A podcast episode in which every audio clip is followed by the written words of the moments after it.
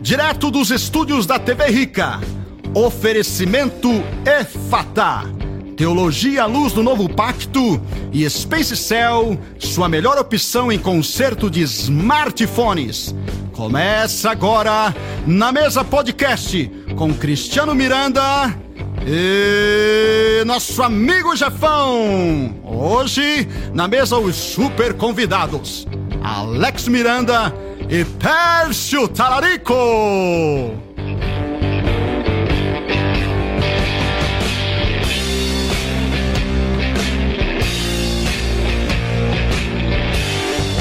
Nosso programa já chegou em 2022 arrebentando um tema muito, muito especial. Com certeza eu acho que a gente bate o recorde de duração essa noite aqui na mesa. Viemos preparados para virar a madrugada com o assunto que nós estamos aqui pela frente. E já iniciando com, com uma, uma questão que ficou pendente o ano passado, né? Nós passamos por um momento aí de muita turbulência na área de podcast, a saída do Monark e do Flow por causa de um assunto a respeito de nazismo. E nós acabamos encobrindo Exato. a polêmica que girava ao redor da saída do Jefão, para não expor os problemas que ele andou causando. Mas a gente colocou uma votação para ver se ele permaneceria esse ano ou não. E está aqui. E eu tô aqui. Aê! Quero agradecer muito aí as 15 pessoas que votaram por ficar. Tivemos 15 votos, muito expressivo, né? É, a vontade seu, das pessoas. Foi seu pai, sua mãe? Dos 15, meu pai minha mãe e a minha esposa, Marta, é. que votou duas vezes. Né?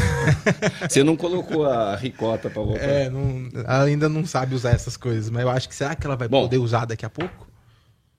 Ah, esse é um assunto, né? É um Será assunto, que a ricota né? pode ir pro metaverso? É, entendeu? Será que pode ter avatar de cachorro? É, tinha um macaco lá jogando videogame.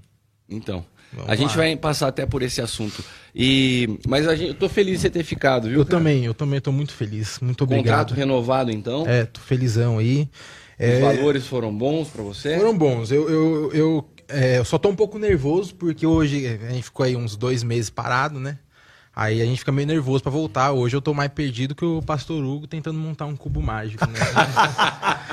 mas mas estamos aí, daqui a pouco eu fico mais ah, calmo. o cara, o cara eu acho que ele estudou mais tranquilo. Eu acho que o Jefão andou estudando piadinha no não, não. com o Anderson. Ele andou estudando piada com o Anderson para retomar. Eu... Para quem não sabe, o Pastor Hugo tem um, um leve problema de daltonismo e ele já chegou com uma brincadeira politicamente incorreta, Ih, porque tocou numa situação muito delicada do pastor Hugo, que ele não consegue montar cubo mágico, cara. É. Isso é coisa que se faz com Às vezes consegue, né? Não, isso é uma falta de respeito. Mas cara. assim, o que você falou que eu fiquei estudando piada, eu não fiquei. Ah, mas eu aproveitei as minhas férias para fazer um curso de radialista, para ter um, um, uma desenvoltura melhor no programa, no podcast aqui, né?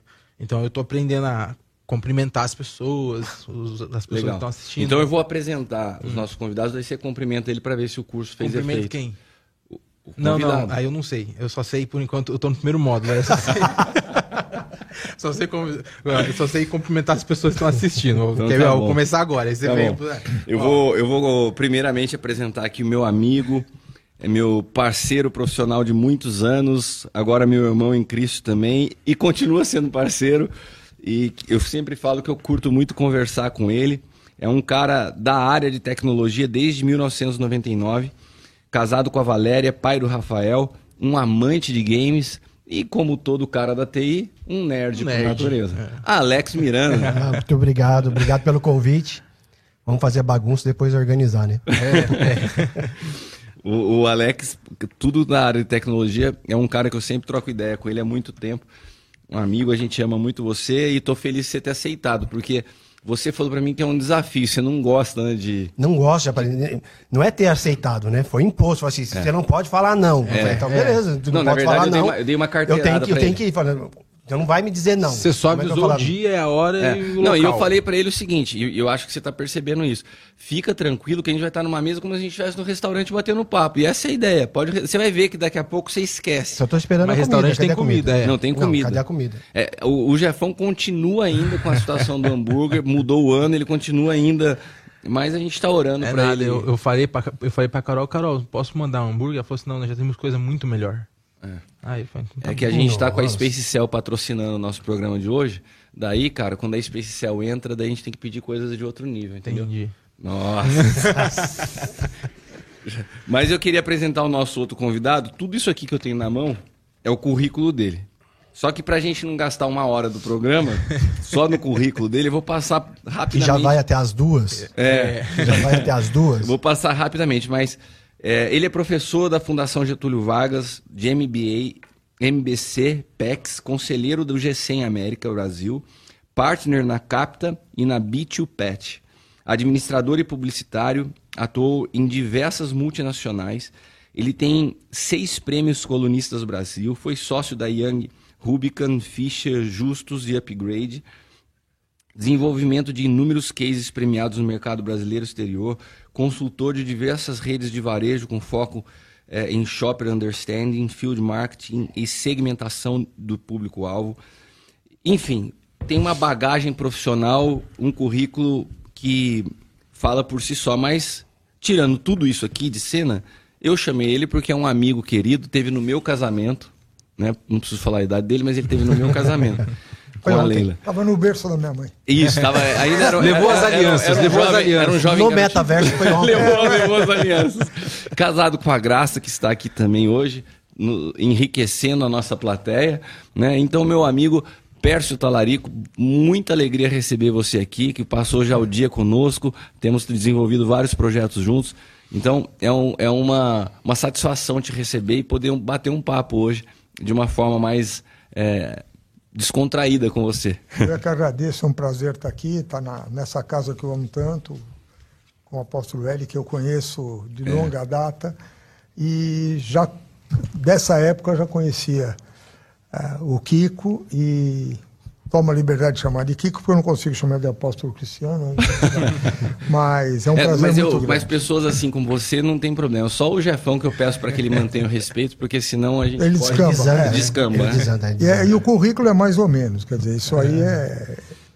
É o legado que a gente deixou. É. Mas... mas eu acho importante, né, para o pessoal que está nos acompanhando, saber que eu trouxe pessoas que estão aí antenadas com o mercado, pessoas que estão é, percebendo as mudanças que já estão aí, para a gente tratar aí hoje, galera, a ideia não é falar só sobre metaverso.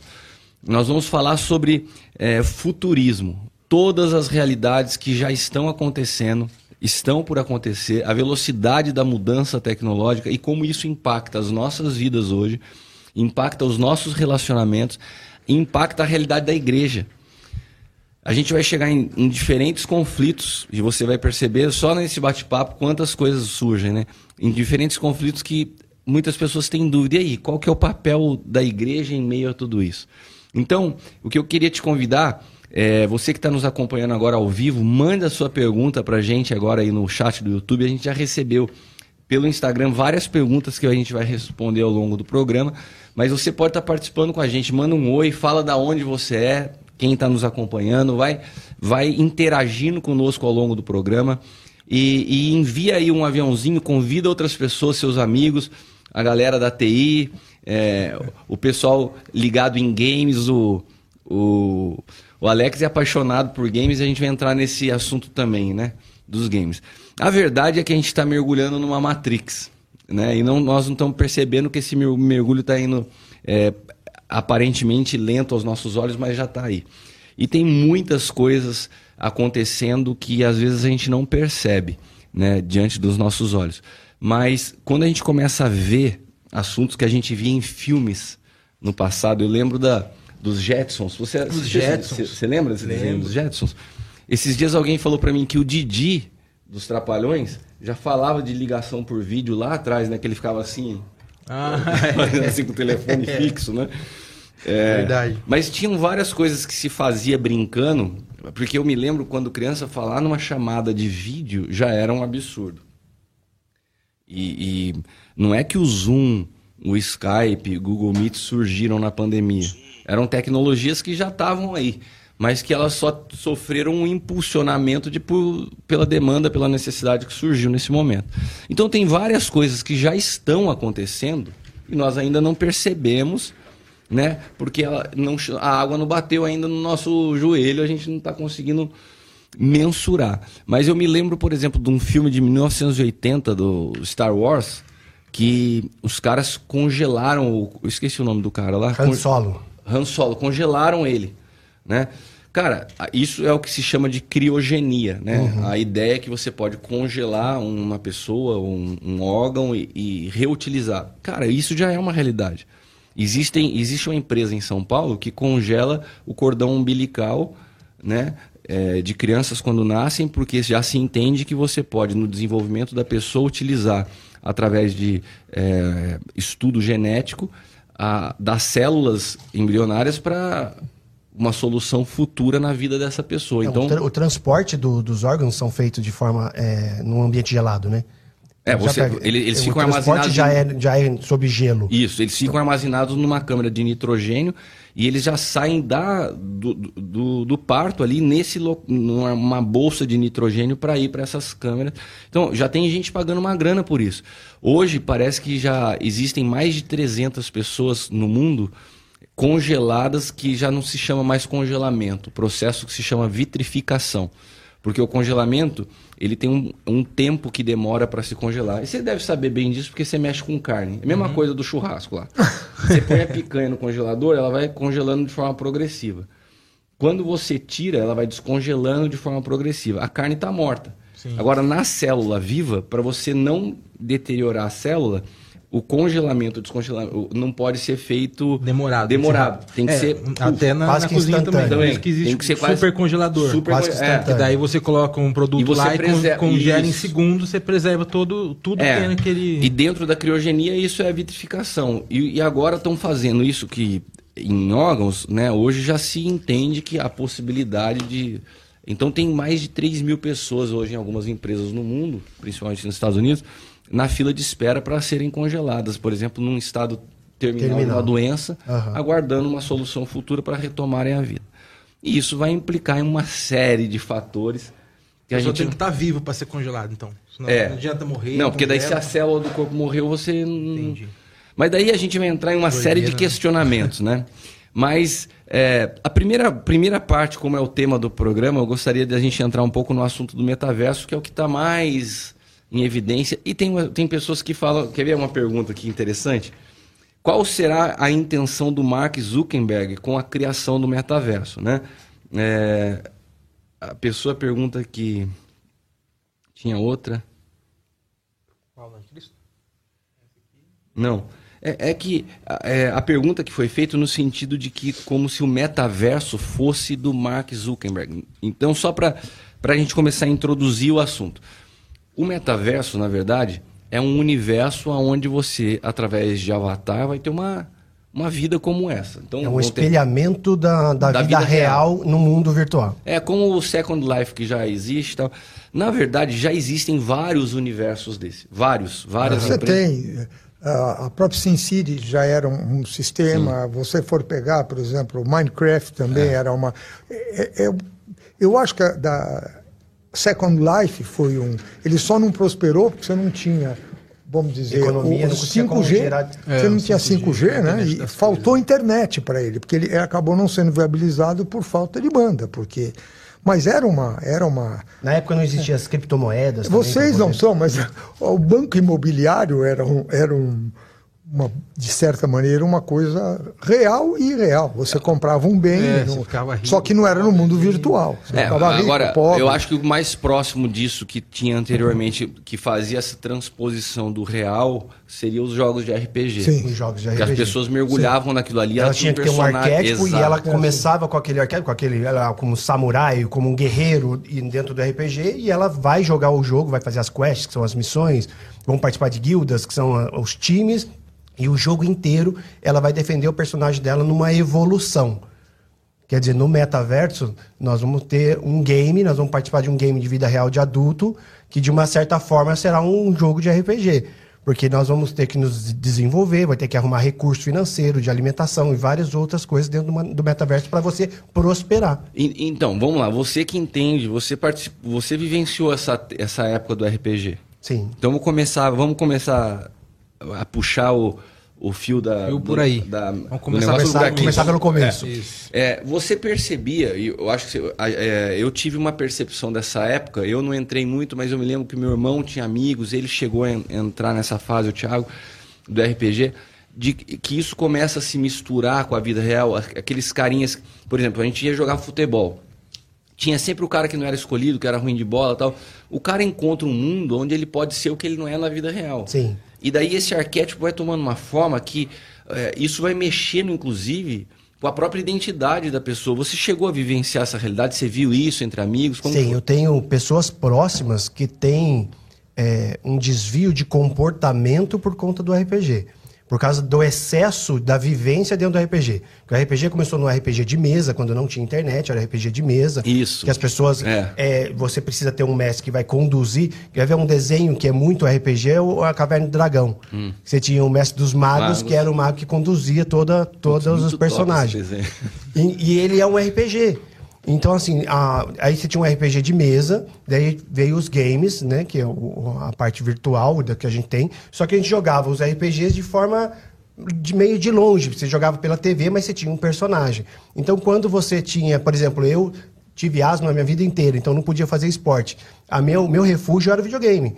Então, na minha juventude, de 12 anos, 13 anos, eu vivia das 8 da manhã às 10 da noite jogando numa game house.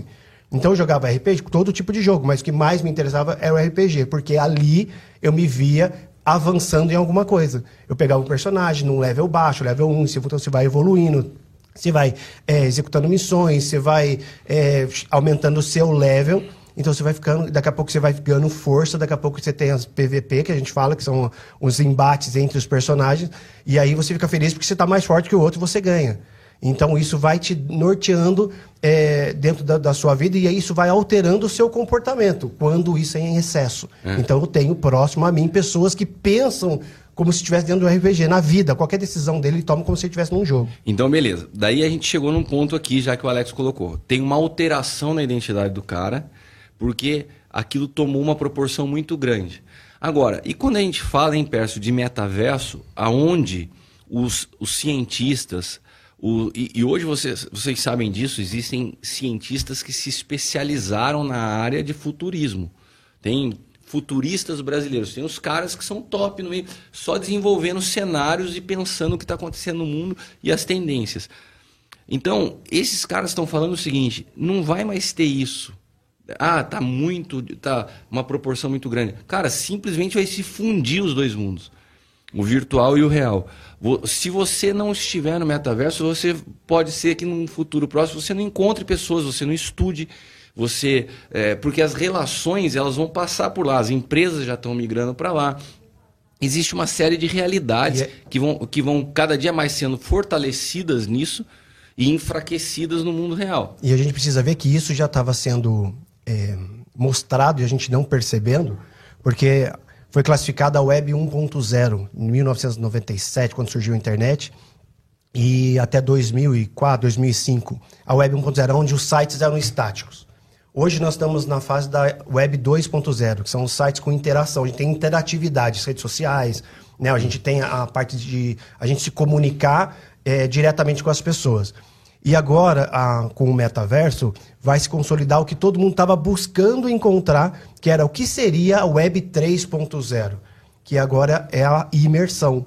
Então, todo nível de tecnologia que nós vamos ter agora vai ser por imersão. Por isso que os jogos que antes eram de plataforma se passaram a ser agora de mundo aberto. Quem joga videogame sabe disso. Que os jogos mais legais, que a gente se diverte mais agora, são os jogos de mundo aberto. Porque é mais, é, é, são mais desafiadores para a gente jogar. E, e, principalmente agora com a internet a gente consegue jogar em massa. Isso, é várias pessoas jogando ao mesmo tempo. É, você, você, já marca encontros nesses jogos com as pessoas do mundo Isso. todo. E agora Existe você coloca algum... um fone de ouvido e você é. agora não. Antigamente a gente jogava, a gente digitava para se comunicar. Agora não, agora você põe um fone de ouvido e você conversa de, de por voz com as é. pessoas. Então você fala, oh, vamos atacar aqui, vamos fazer. E você se comunica. Então, o que acontece? Na, na Web 3.0 agora é por imersão. Então, a quantidade já existe agora, vários jogos são por imersão agora. Não, não tem como, porque a imersão é lucrativa. Você tem várias pessoas represadas e com comportamento. Então, a partir do momento que eu tenho, eu sei quem são as pessoas e sei o comportamento dela, Você encontrou um nicho, eu encontrei né? um nicho para vender. É. Então, eu consigo, começo a ganhar dinheiro. Então, vamos lá. Agora eu vou pegar do que separou aqui. Você começa a, a, o, o potencial de ganho de recursos, porque você já nichou um público que está ali, você já sabe mais ou menos o perfil dele o que ele quer. A gente viu isso acontecer de uma forma, um salto enorme na pandemia, né, Pércio? Porque as pessoas ficaram dentro de casa, as empresas praticamente tiveram que forçadamente ir para a internet, se elas não fossem, elas não vendiam, dois anos. Então, restaurante que não vendia teve que começar a vender. É, os bancos, uma onda de banco digital. É, e, e os shoppings nos Estados Unidos, o país dos shoppings começaram a fechar enormes estruturas, porque as pessoas agora aprenderam a comprar pela internet de tudo que não se comprava, até roupa. Ah, não, roupa eu tenho que provar. Agora eles fazem um sistema que você consegue provar essa roupa em casa, você tem tantos dias, se ela não ficar legal, você devolve. Então, uma série de coisas que fizeram o boom de um mercado livre. É, a Amazon, que já era uma potência, se multiplicou. Magalu que subiu. Magalu, que as ações da Magalu saltaram exponencialmente nesse tempo.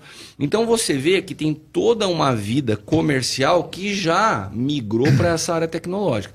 Agora, você, você vai gradativamente propondo que a tua vida toda migre para isso aí. Né? E, e, e você que está no mercado, você tem percebido movimentação, por exemplo, é, educação, é, marketing, porque é, o, o, marketing, você concorda que o que é desenvolver uma campanha de marketing para uma empresa de varejo que vendia ao público, agora ela vai vender na internet, muda uma série de coisas. Né? E o avanço dessas coisas é, dentro do, do mercado que você conhece há tanto tempo que você está. Como que você está vendo isso? É, eu queria fazer um, eu tenho uma visão muito especial do que aconteceu na pandemia. Eu acho que a gente deu valor a coisas que a gente já tinha há muito tempo e, nem, e, e não se atia, se atinha a isso. Então, por exemplo, se a gente for falar EAD, ensino à distância, você tinha o Instituto Universal Brasileiro há 100 anos, que era o EAD. Você sabe que o Instituto Nacional vinha propaganda nos gibizinhos, nos gibizinhos. quando era criança da turma Aí da você fala... Eu pensava assim, quando eu era criança, adolescente, quem que vai estudar? Tá. Ah, e ela capacitou, e ela capacitou muita gente que até hoje conserta rádio e televisão aprendeu no Instituto Ali. Universal Brasileiro. Né, fazia até curso de, de, de, piloto de avião. Eu ah, tenho, eu tenho um, um, report, um reprint de curso de avião. Ah, bom, pensei que você tinha não, um certificado. Não, mais aí já varia comigo. Não, bom, aí você pega, por exemplo, o Depois teve o telecurso 2000. Eu não tô... Ah, é mesmo, é, telecurso eu não tô... É, é, eu não estou querendo minimizar, estou querendo dizer que isso ah, era uma evolução, Sim. uma evolução mais ou menos intrínseca, que é a coisa. A gente falava em delivery, todo mundo pedia pizza em casa há 40 anos atrás. Sim. Você tinha, vamos dizer, um, um o, o, teu. Eu lembro disso, que passava o padeiro, passava de manhã e deixava o pão num saquinho e o leite na porta. É. Que, é. teoricamente, é. eu não estou, por favor, simplificando o que aconteceu foi que as pessoas começaram a dar valor para suprir uma necessidade, né? é, começaram na pandemia a buscar, porque o restaurante já fazia delivery. O que aconteceu foi a massificação, porque houve uma demanda muito grande de público para essas atividades. E aí começaram a aparecer os calcanhares de Aquiles, que foi na parte de logística, que foi o maior problema de, de, de da pandemia foi logística. As empresas não estavam preparadas. E no Brasil as fraudes. É, né? é, Principalmente as fraude, em que pese o, a, os grandes marketplaces, eles foram muito ágeis, muito hábeis. Né, na, na... É, eu acredito que o boom do, do delivery foi isso, foi, foi, foi os marketplaces. É, eu, tive, eu tive um exemplo, caso que, que o, o, a pessoa foi entregar, eu moro em São Paulo, agora estou morando no litoral, na Barra Duna, mas eu comprei uma ferramenta, foi dado como entregue, com uma assinatura, o Wellington, uma coisa assim, um rabisco. Eu liguei e falei, não recebi. Em três horas estava lá. E era um equipamento caro, que era uma, uma aquela serra de, de, de mármore e tal. Eles, eles se atualizaram. Eu vejo o crescimento de um varejo é, que, que não não tinha antigamente, mas assim, não tinha quatro anos atrás, o menor, menor condição de fazer, uma, fazer um, um delivery, um marketplace. E hoje está sobrevivendo. E o mais interessante foi o seguinte, que pela necessidade se deixou de lado um pouco o temor que a gente tinha de ser fraudado, de ser roubado, de não ser entregue. E eles começaram a perceber que o sistema passou a ser sério. Esse, esse é um problema o delivery passou a ser sério. Né? Lembra que a gente. Eu sou. Ele virou um modelo de virou negócio. um modelo de negócio. Virou um modelo e de o negócio. crescimento, você começa. Se você imaginar que uma casa Renner faturou, continuou faturando o mesmo que ela faturava com as lojas físicas, você vai dizer como. Então, mas daí vamos lá. É, você consegue perceber que isso, tudo o que você falou é uma realidade. Existiam, estiveram presentes, desde os dos ensinos à distância, a entrega é, da pizza delivery. Só que a pandemia ela deu um impulsionamento, uma, ela acelerou um processo Sem que já dúvida. vinha acontecendo. É, eu acredito que, não sei, a gente não consegue estimar, mas algo mais ou menos assim. O que viria a acontecer em 10 anos teve que acontecer em 2. Ela, eu, eu acho que a base é que ela deu acesso às pessoas que não tinham. Eu estou morando num local que tem uma comunidade, vamos dizer, local, de origem de pescadores e tal. Eu tenho um. O, o pessoal do, do, do Mercado Livre, o cara tem quatro viaturas para atender Magaduúna. O nosso vizinho, que é de família de pescador, ele recebe sete a oito Então, mas, pacotes mas por o semana. ponto, mas o ponto Ele- que eu queria chegar é o seguinte, por exemplo, você falou da Renner. Quando ela percebeu nesse impulsionamento que houve, que ela vendeu a mesma coisa com a estrutura fechada, o que começa a se pensar na mente de um empreendedor que está visando o lucro do negócio? Não vale a pena manter uma estrutura aberta Já hoje, começou. Então, por Isso, exemplo, isso os mesmo. grandes escritórios de São Paulo, eu, eu faço reuniões com. Eu, eu ia para São Paulo antes da pandemia duas, três vezes por semana. Agora todas as reuniões são virtuais e as pessoas estão em casa em home office. O que aconteceu? O home office, que era algo transitório pela pandemia, se tornou uma realidade. Tem empresas que nunca mais vão voltar para a estrutura A física. pandemia também acelerou a questão do, do metaverso. Exato. É isso aí. É, Ela é aí- acelerou- é esse ponto É, que eu isso queria chegar. É, É isso que ela, ela preparou o cenário para isso. A pô. pandemia e a Apple. Porque a Apple, ela atrapalhou bastante o Facebook porque ela criou uma regra dentro da, dos sistemas do, do sistema operacional da Apple de não permitir mais ser rastreado. né? As redes sociais usam o rastreamento do nosso comportamento para entregar publicidade e faturar. Então, os anunciantes dependem dessa assertividade para eles terem um anúncio mais eh, assertivo na hora de vender. Todas as buscas, os algoritmos que a gente faz para encontrar o público estão baseados em rastreabilidade, né? Isso. E daí a Apple travou isso E a Apple aparelho dela. tirou, e a Isso. Apple tirou. Então isso foi um calcanhar pro Mark Zuckerberg, que ele falou assim, cara, isso vai atrapalhar. Então quando a- eu acredito, tá, que quando aconteceu a pandemia que acelerou a questão do online, todo mundo conectado, e a Apple veio e segurou a parte de privacidade, ele a- a- como um negócio e buscando cada vez mais crescer, a única forma de eu monitorar ou uma das formas de eu monitorar o comportamento das pessoas é fazer ela emergir dentro de uma plataforma minha. Que daí eu vou conseguir mensurar tudo o que ela faz. A hora que ela conecta, o que, que ela faz dentro dessa conexão, com quem ela está se relacionando, e a partir dali eu consigo mandar publicidade direcionada para ela. É, e, E essa, ela- essa semana aconteceu a, o que o Mark Zuckerberg ameaçou tirar o Facebook e o Instagram, né? Do, da, Da da, Europa. da Europa, justamente por causa disso. Porque os países da Europa falaram que não vão mais Mandar disponibilizar os dados para empresas de fora. É, e aí, junto com isso, teve uma queda de- da, da, da- na bolsa de valores né, do, do Facebook.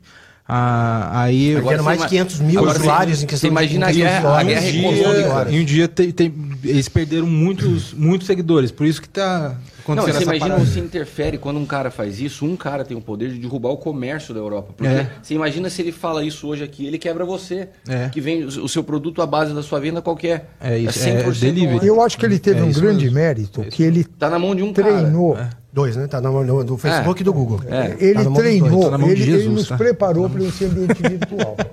Então, eu acho que ele teve um, tem um mérito no estudo dele preparar o mundo pro, pro, pro- É, ele tem poder de barganha. Então, mas, mas Agora, só, barganha. só não vamos perder os pontos, que eu acho que a gente está colocando alguns Eu marcos acho que tá aqui muito que tá essa Tá mui- é. conversa aqui. As Tá, pessoas não estão a- a gente entendendo que nada. mais Eu não tô entendendo, eu tô aqui olhando pra vocês. Mas tá bom, você eu até entendo que você não está entendendo. Mas a gente tem alguns marcos do que eles falaram que foi muito interessante aqui. A gente chega a uma conclusão que, do- de tudo que a gente está conversando aqui, que esse cenário da pandemia impulsionou, criou um caminho para surgir essa realidade que poderia vir a surgir com um pouco mais para frente. É, vamos partir daqui. Antes, eu só quero aproveitar para dar um, um, um alô aqui para a galera que está aqui com a gente. Ó. O Ricardo Ortiz, nosso, nosso assíduo espectador. Leila Sierra, essa aqui é a melhor de todas. Keila, a Keila, o Cris, é, Essa aí- Glaucia essa- Santiago. A, a Leila que quase roubou meu lugar na mesa. É. Eliana, uh, o Kleber, Hugo Vidinha, Patrícia, a Cristiane Silva Pacheco, é, Luiz Carlos, lá do Japão, Luiz Carlos de Margarete, boa noite. Bom, bom, dia. dia. Alcilene de Bertioga, Mário Alvarez de Bertioga, Tex de Caraguá, Vidinha lá de Barueri, Thaís Alcântara, Luciana de Guaratinguetá, uma galera aqui com a eu gente. Eu sou o Cris Petra. É, ele já apareceu umas 10 vezes, eu sou o Cris Petra. Né? O, o Dog Magnum, Dog, Magnum e Viviane de Bertioga. O Dog Dog tá aí, ó. Quem que é o Dog Dog? Dog Dog, o adestrador da... da, Ricota. Da, da, Ricota e, e do, do Harley. Harley. Suzana Dias, Vanessa Maraz, Thaís Alcântara falando assim: ah, ele é nosso vizinho em Barra do Uno, nós somos de Bertioga. Aí, o pessoal tá Michael, assistindo. Michael da Cid Social Media. Bom, galera, queria falar para vocês o seguinte: agora a gente vai começar a entrar nas polêmicas. Olha as perguntas que tem aqui. E eu queria, eu queria falar para você já começar a convidar os seus amigos, convida o seu pastor para entrar aí, convida a galera da tua igreja, porque tem algumas perguntas que a gente daqui a pouco vai começar a responder. E a igreja como que fica nessa história? Como que o metaverso pode ser aplicado a alguma coisa no mundo cristão? As perguntas que já chegaram. Ó a perguntinha. O metaverso é do anticristo? É, o metaverso se destina a controle social ou exploração dos dados de usuários? Qual seria a real intenção de Mark Zuckerberg com a criação do metaverso? Vocês creem que essa será uma arma do anticristo para controle social? Será que já tem igreja comprando terreno? o metaverso é pecado, nós temos várias questões teológicas que já nos foram colocadas aqui eu com relação a, eu ao, ao metaverso. Do... Então eu queria é. só pedir para que vocês fiquem atentos, que a gente vai entrar. O começo está um pouco assim. É, a gente está fundamentando teoricamente, e para o Jefão é bem difícil entender isso, mas a gente já vai chegar numa parte assim, viu, dessas né? questões Vamos mais práticas, você, né? Por favor. Vamos orar por você. Mas o que, que você queria falar, Pérez? Não, é, é, eu queria. Uh, me preocupa essa colocação se é do anticristo. não, mas é isso a gente não vai falar agora, não. não. Ah, não? Não. Ah, isso aqui são perguntas para os nossos espectadores ficarem aguardarem o segundo tempo. Fiquem coladinhos uma hora, uma hora da manhã. É, quando for uma hora da manhã. eu, queria, eu esqueci de fazer uma colocação. E lembrando que agora a gente está com os nossos canais de cortes lá na TV Rica. Então você pode. Vai, o, o, o, metaverso é do anticristo, vai ter um corte falando sobre isso, você vai lá já, puf, direto. E nós estamos olha recebendo aí. aqui. Olha o meu sorriso. Aí sim. Estamos recebendo aqui, patrocinado pela Space Cell. Muito um... obrigado, Rafael. Rafael, nossa, Rafael e Hilton. os caras Quando o patrocínio é top, olha isso aí. Olha só. Eu Pode queria... me convidar mais vezes, tá? Vou convidar você Pode mais me vezes. convidar mais vezes. E, ó, e vou falar uma coisa para vocês. A Space Cell é uma loja aqui de Taubaté, mas os caras são tão top. O meu celular, eu cheguei no, no culto, no domingo. Eu subi para falar, apagou a tela. Né? O Hilton me mandou uma mensagem na hora, falou assim, cara, é, eu, vou, eu vou pegar para você aí, vou ver. Ele pegou meu celular em casa, mandou uma pessoa lá, buscou em casa, à tarde me devolveu com a, a, a, a tela é, arrumada. arrumada. Né? Então, assim, ó, troca de vidro frontal com dois anos. Ah, nem sabia que a minha tem dois anos de garantia. Aí, Bom saber, hein? Agora nem precisa mais trocar o aparelho. Nem então. vou trocar o aparelho. Dois anos de garantia. Seu aparelho pronto em 90 Isso é verdade mesmo, eles são muito rápidos, atendimento top. Space Cell, galera. Meu telefone comprei lá com Você ele. Você comprou lá comprei com ele também? Ah, e outra, eles fazem muito essa também. troca. O, ele, o Caio comprou com ele. Caio comprou meu filho também. Troca de celular, aparelho, acessórios. Vamos prestigiar os, os nossos amigos que estão patrocinando o nosso programa de hoje aí, Space Cell. Obrigado, galera. Valeu, Hilton. Valeu, Rafael. Eu queria só fazer uma colocação que eu esqueci, que Manda eu acho ver. que uh, quando a gente fala de metaverso, acho que fora a, imers, a imersividade, que é, é o que é o padrão, é o do, padrão deles. Eu acho que tem uma coisa. Conversando Isso, enquanto, vamos, vamos bater no papo vocês dois. Pensando, vamos dizer assim, como quem está do outro lado uh, se sente. Quando você cria uma, um, um avatar, o avatar vem do hindu, que é segunda vida. Segunda vida é, um, uhum. é uma, uma tradução meio que literal. O que, que você faz? Você está dando um protagonismo para essa pessoa que ele não teria na vida na vida real. Na vida Exato. real. É. E mais do que o protagonismo, é, é, ele comanda o avatar dele. Quer dizer, ele pode correr riscos, ele pode. É, é, e ele pode, inclusive, deixar aquela, pers aquela personagem e mudar de personagem. Sim. Então ele pode. Eu acho que isto é o que, que te dá, uh, vamos dizer, significância ao, ao, indivíduo que eventualmente não, não tem essa. Ou, não é afeito a isso na vida real. Aquela pessoa que é tímida vai poder mudar, mas eu acho que o principal é isso. É, não só no lado de aquisitivo, de valer ser um bom investimento, de ser o investimento do futuro, não. Eu acho que é isso, é, é trazer uma satisfação, trazer um lado de, de, de não, tá bom, então a gente está falando aqui de uma mudança no comportamento humano e que com certeza se muda o comportamento, muda a relação e a percepção do mundo. Então aqui podemos, dentro do que o Pérez colocou, ver os aspectos positivos. Uma pessoa que não tinha eventualmente uma, uma influência, não tinha acesso a uma série de coisas, nesse mundo ela pode ter. Por exemplo, a gente tem, é, já existem agências de turismo especializadas no metaverso que vão te oferecer uma experiência de uma viagem, por exemplo, para uma, uma ilha na Grécia a, a, custos muito mais acessíveis do que você fosse de forma real e com experiências é, bem plausíveis em termos de realidade. Então tem vários aspectos positivos. A própria parte da educação. Né, já existem escolas no metaverso que estão propondo um sistema de estudo onde você, por exemplo, vai estudar sobre a civilização romana. Você já imaginou? Você tem um avatar, você desce no meio de um conflito, você vê o que está acontecendo na história, você vê os personagens, você interage com eles. vai sentir o que as você pessoas vai sentir... naquela época. Ah, pô, você vai poder. Imagina uma, um, um, estudo sobre é, astronomia, você poder passar a ver um planeta, é, viver uma experiência de uma nave. Tem, cara, é, é algo fantástico que vai se ter, tornar a educação nos próximos anos.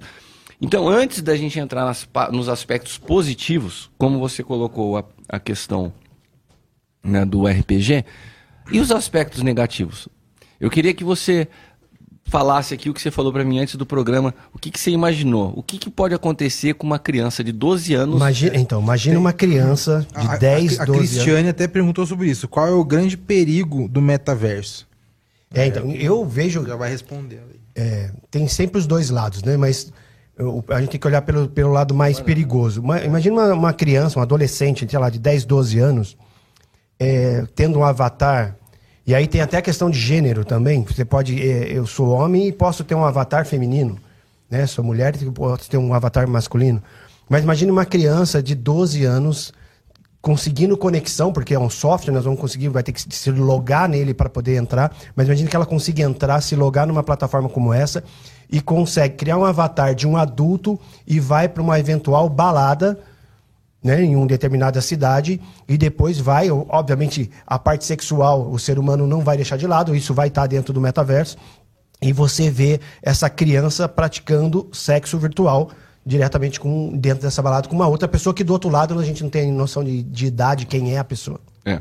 Imagina o, o estrago. O, o Thiago Gustavo está falando aqui, o metaverso ah, do, do, do, Facebook, ele está aqui, não será descentralizado como os outros, será um metaverso privado com um dono só e focado em reunir dados dos usuários para vender espaço, experiência e anúncio. Aqui, por que, que eu entrei no aspecto do Thiago?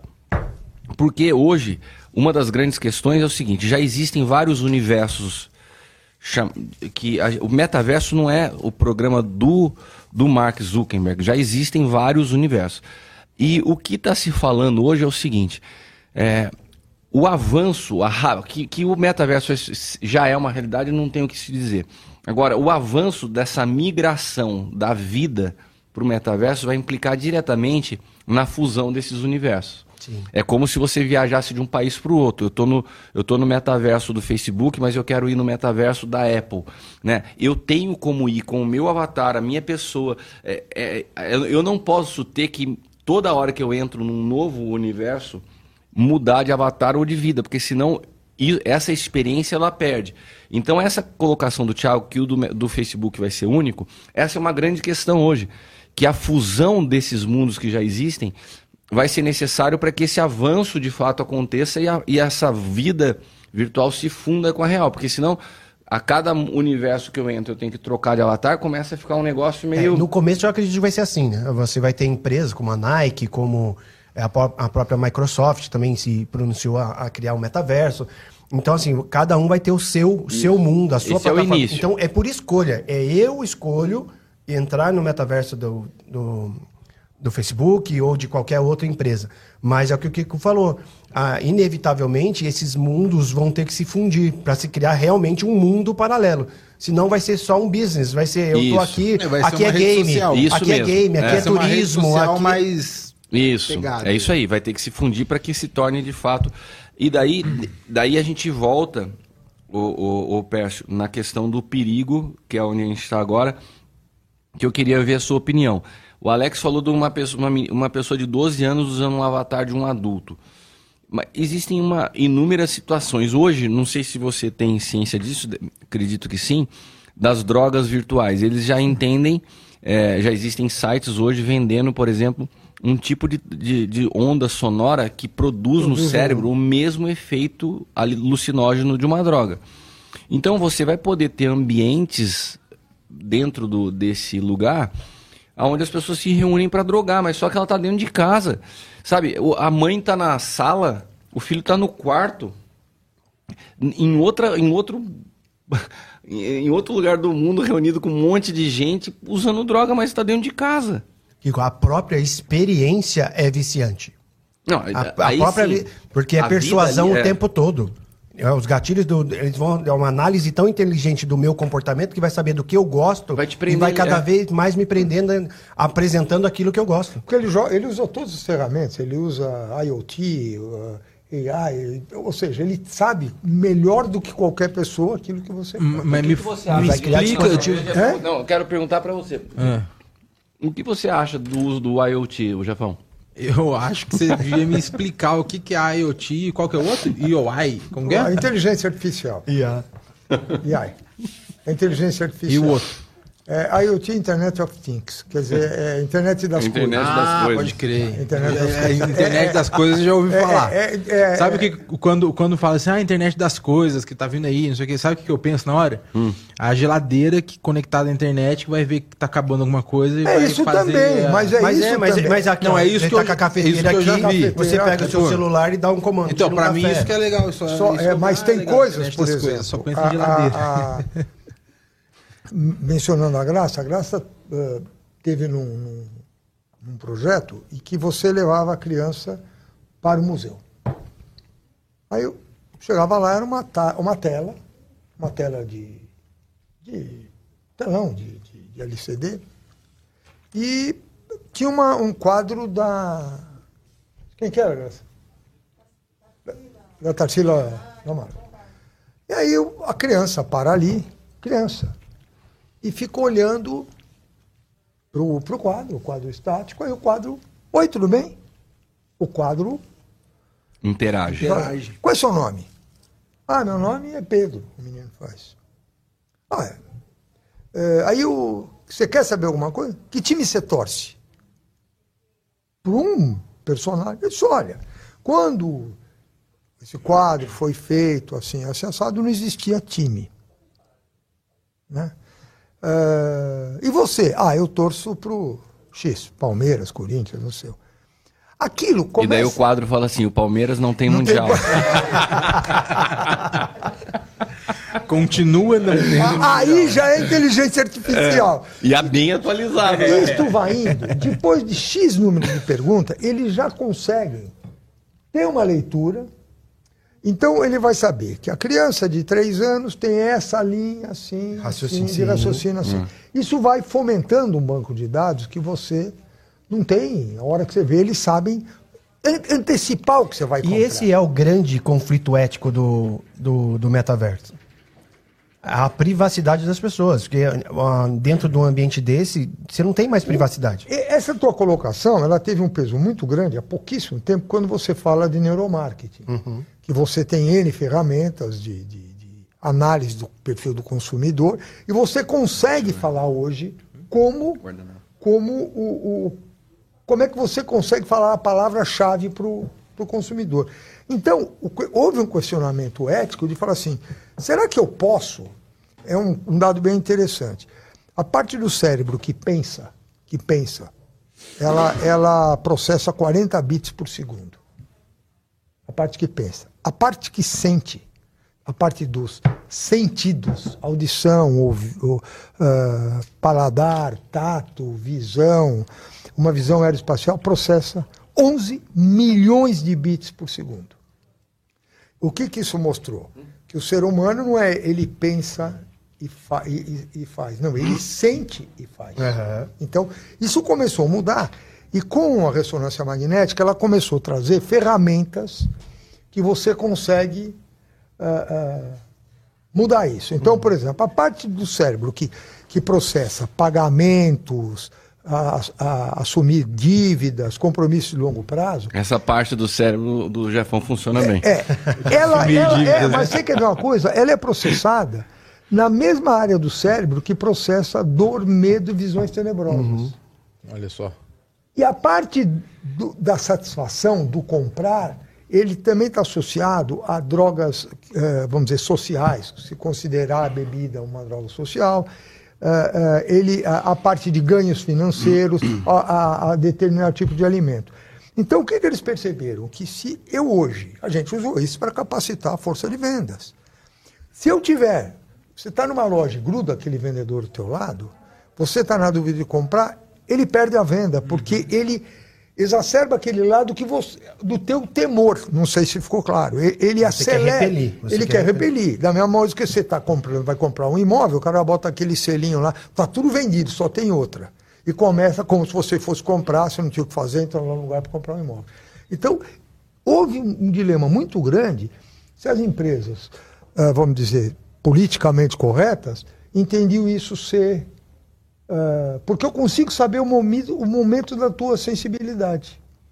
A, a palavra partir, a, partir dos, a partir dos dados que é. eu forneço para a plataforma, eu sou suscetível a ser ah, manipulado isso, por ela. Manipulado. Ser persua, não manipulado, mas persuadido por ela. Eu Pessoal, assim... eu, que, eu queria propor que a gente pudesse estar trazendo um assunto mais uma parte prática. A gente sair um pouco do campo é, da, da, filosofar sobre o assunto, trazer para a parte prática. Porque as pessoas estão perguntando aqui o Thiago falou uma coisa sobre a Neuralink do Elon Musk, eu vou, eu vou chegar nesse assunto um pouco mais para frente, porque você trouxe algo aqui que eu acho que é bem prático. Mostra pra gente, por exemplo, como hoje está iniciando isso, essa, é, essa percepção desse mundo virtual, onde os avatares vão estar tá cada vez mais parecidos com uma imagem real, não é aqueles bonequinhos Minecraft quadradinho, é uma pessoa mesmo.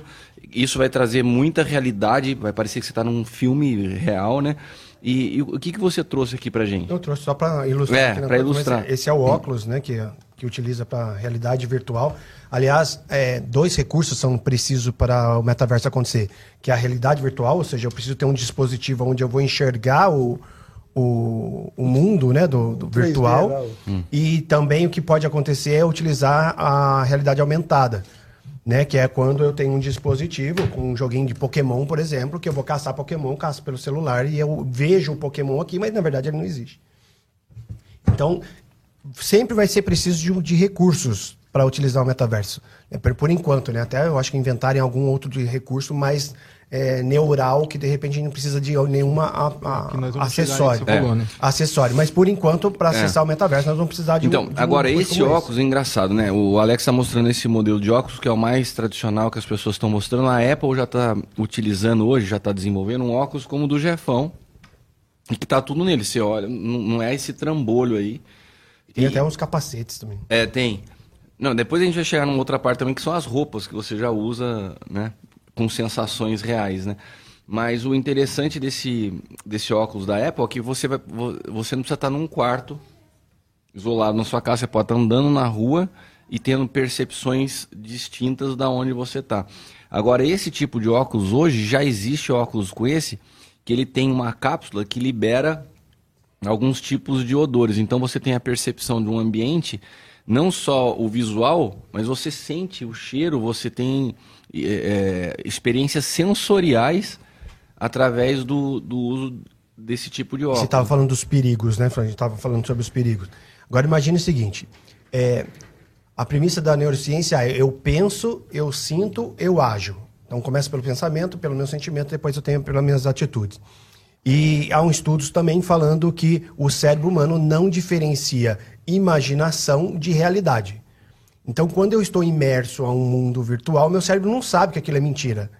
ele vai passar a cada vez mais os nossos hormônios cerebrais a, a se confundir virtual com realidade. Isso vai gerando uma dependência isso. pela manipulação. Imagina a hora que eu desligo e volto para minha vida real. Isso, Lá eu sou samurai, sou ninja, Mas isso é o que acontece hoje com as redes sociais, né? Exatamente. Já acontece exatamente é. isso. A pessoa é, pensa é um, que é, uma, é real, é, é vive potencializar aquilo. aquelas fotinhos selfie que o cara só pega os momentos bons da vida isso. dele. É, é, uma vida. É ele, vive, ele vive a realidade dele. Isso, vai ser. ele, vai, ele vai formar a realidade ele vai, que ele quer a viver. A realidade que ele deseja. Que ele deseja. Aqui no... Até existe um termo agora de realidade desejada. É. Minha cunhada falou é, sobre então, hoje. Fui dar uma aí. estudada hoje sobre. Não vão comer, não? E participando aqui do chat também tem a, a Maria Alvarez, ela tá bem preocupada até com o apóstolo Cristiano aqui, né? Ela falou, fico imaginando o público com mais de 50 anos, tão é. mascada, tá preocupado com você. Ô Maria, deixa eu falar uma coisa para você. Então eu vou entrar, eu vou entrar numa parte agora muito muito boa sua piadinha. Você voltou bem engraçadinho. Mas existe hoje uma, uma um, algo que já está se estudando também, que é pro, o prolongamento da vida. Né? Olha só, o, o, vou falar para você, tá, Maria? Ele fez a piadinha, mas a sua pergunta é real e existe uma, uma dentre esses cientistas futuristas que as pessoas que viverão mais de 200 anos já nasceram. Isso é uma unanimidade entre todos os cientistas futuristas. Pessoas que viverão mais de 200 anos já nasceram. E daí tem uma tem dentre os, os cientistas tem um grupo que já entende que não só viverão 200 anos, mas as pessoas que vão ter na morte, a morte vai ser um detalhe. Tipo assim, por que eu vivo? Essa é a questão. Vai, se superar tanto o assunto morte que a questão não vai ser assim, quantos anos eu vivo, é por que eu vivo, é propósito pra de vida, para que eu vivo. Então você imagina o que vai mudar no comportamento humano se você cresceu com uma linha, né, um ciclo da vida já desenhado por toda um, uma história que você cresce, se desenvolve, estuda, né, é, se forma, tem um emprego, casa, envelhece e morre. Esse é o ciclo de vida do, do ser humano. De repente, esse ciclo que durava 60, 70 pode durar 300 anos. Até porque a gente fala que é o plano de Deus para a nossa vida. Então, vamos chegar, vamos chegar lá, mas imagina a interferência disso em aspectos como é, economia. Você acha que isso pode levar as pessoas a se arriscarem mais profissionalmente? Porque hoje, se a pessoa tem um tombo financeiro, ela tem um horizonte de prazo para se recuperar de 20, 30 anos. De repente, ela vai falar: pô, eu posso ter possibilidades maiores de risco porque eu tenho uma vida inteira pela frente, tenho 300 anos pela frente. A viagem a um planeta que durava 30 anos num, num foguete era inviável. O cara vai, vai viajar com 20 anos, vai chegar lá com, com 50. Voltou, voltou morreu. voltou Agora, se o cara vive mil anos. Eu não estou falando loucura, gente. Se vocês entrarem prolongamento da vida na internet, você vai ver o que os cientistas estão falando. E daí eu vou entrar em vários o aspectos. Tempo se passa a ser irrelevante. O tempo passa a ser irrelevante e o que começa a valer é propósito de vida. Porque daí um cara fala assim: bom, se eu tenho mil anos, uma experiência de uma viagem de 80 anos é interessante para mim, não tenho problema. Então, a, a, possibilidade de mudança da vida passa pelo, pela, por essa situação de prolongamento da vida, a, a que se chama, né? Eles estão hoje já órgãos que Antes você tinha dificuldade de um transplante, estão sendo produzidos de forma 3D. Isso já está acontecendo hoje eh, de uma forma assustadora. E essas pesquisas, elas esbarram num campo que é muito sério, que é o campo da ética. Porque é o seguinte, se isso está acessível em massa, beleza. Né? Você, toda a população tem acesso. Mas se isso fica restrito a uns poucos milionários russos, chineses espalhados no canto do mundo, você pode começar a criar uns super-humanos que ficam uma classe de pessoas restritas ao acesso financeiro dessas mudanças tecnológicas, entendeu? E então essa é uma questão que hoje já se fala muito porque o prolongamento da vida já é real. Hoje, uma pessoa que passa de 100 anos é muito mais natural do que alguns anos atrás, né? E existem, existem outras coisas, dica de filme aqui, hein? assistam uma série da Amazon se chama Upload. Essa série ela fala de algo que o Elon Musk está fazendo. O que é isso? Um chip cerebral capaz do Elon Musk é de é construir pontes que foram perdidas nas conexões cerebrais. Então, alguém que teve uma paralisação da perna, o cara conecta um chip, retoma o movimento da perna. Mas essas, esses chips já estão sendo trabalhados para que possa potencializar a sua memória e armazenar a memória extra, uma HD que você carrega aqui. Agora, já está se trabalhando com a possibilidade desse chip ele ser um fazer um upload da tua consciência. Então eu pego, eu faço um upload da minha consciência e transporto isso para um computador. E essa série da Amazon fala exatamente a respeito disso. A pessoa morre, ela já tem um upload da consciência dela e ela começa a viver num num metaverso. Como que ela vive ela lá? Continua vivendo ela continua vivendo no metaverso no... sem um corpo. Sim. Mas no mundo virtual. é louco, Agora, se eu posso viver sem um corpo no mundo virtual, eu posso por esse. Eu não sirvo pra esse trem, Eu não. posso colocar esse chip num ciborgue, num, ou num corpo que não fosse ser o meu. Daí eu tenho uma pergunta aqui, olha que louco, Thiago, me acompanha aqui que você tá ligado nesse. Olha, olha a pergunta que eu tenho. A Bíblia fala que quando o homem morre, o espírito volta para Deus. Beleza? Beleza. Beleza? Até Beleza, aí, estamos aqui. aqui, Vocês estão aqui na aí. plateia, vocês podem. Acompanhando. Se a gente consegue prolongar a vida humana, fazer um upload da consciência e fazer um download de outro corpo, qual é o espírito que vai estar naquele corpo? Na verdade, quem é o hacker que tá hackeando Deus, né? Você é louco, mano. Hã? Quem é o hacker que tá um hackeando Deus? É, essa série aqui já tem, você pode assistir. Fa- exatamente o isso. aí, ó. e, esse, e essa série aqui, o Pércio, o que, que as, as empresas começam a fa- fazer? É vendendo os metaversos. Por exemplo, aonde você quer morar quando você morrer e você for fazer o download do seu. Do seu da sua consciência. Ah, cara, tem aqui um hotel cinco estrelas numa região de lago, tudo, tudo no metaverso. Ah, beleza, Pércio, mas para isso aí você vai precisar de alguns milhões de dólares. Eu falei, putz, não dá, cara, eu tô, tô morrendo, eu tô, tô morrendo quebrado. Daí o cara fala, então beleza. Então tem essa favela aqui, que é o lugar que dá você continuar. Cara, Aí é eu- é melhor já parar ali, Essa série, lá, essa não. série fala sobre isso. Essa série fala sobre isso. Mas essa série não é uma. E Essa série que tem até um tempero meio.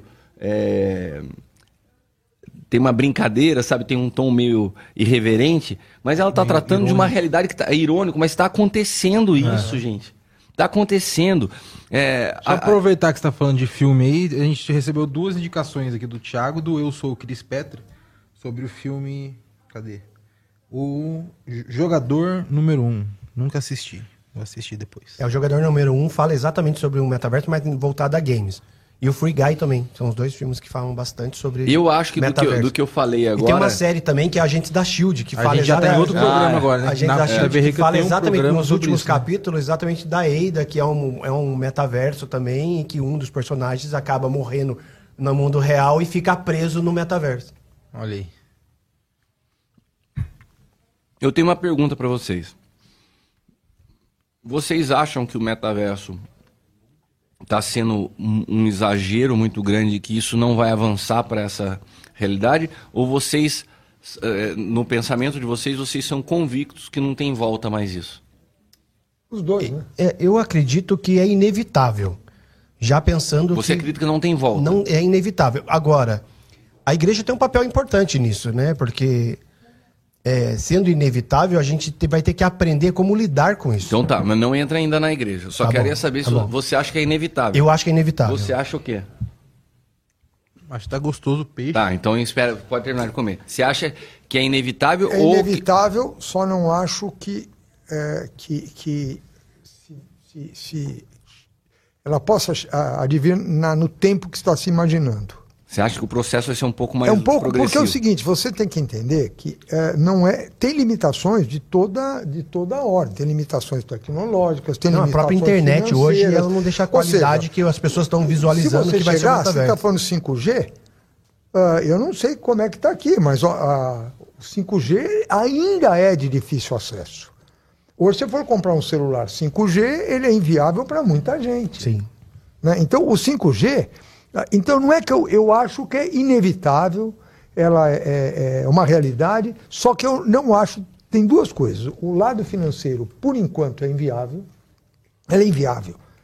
Eu estou tentando ver se, eu estava tentando criar um projeto para Não dá. O, o, valor que eles falam, se eu juntar tudo, vender cachorro, escova de dente. eu, eu dei uma palha para Maria Alvarez aqui, ela respondeu: credo, não quero isso não.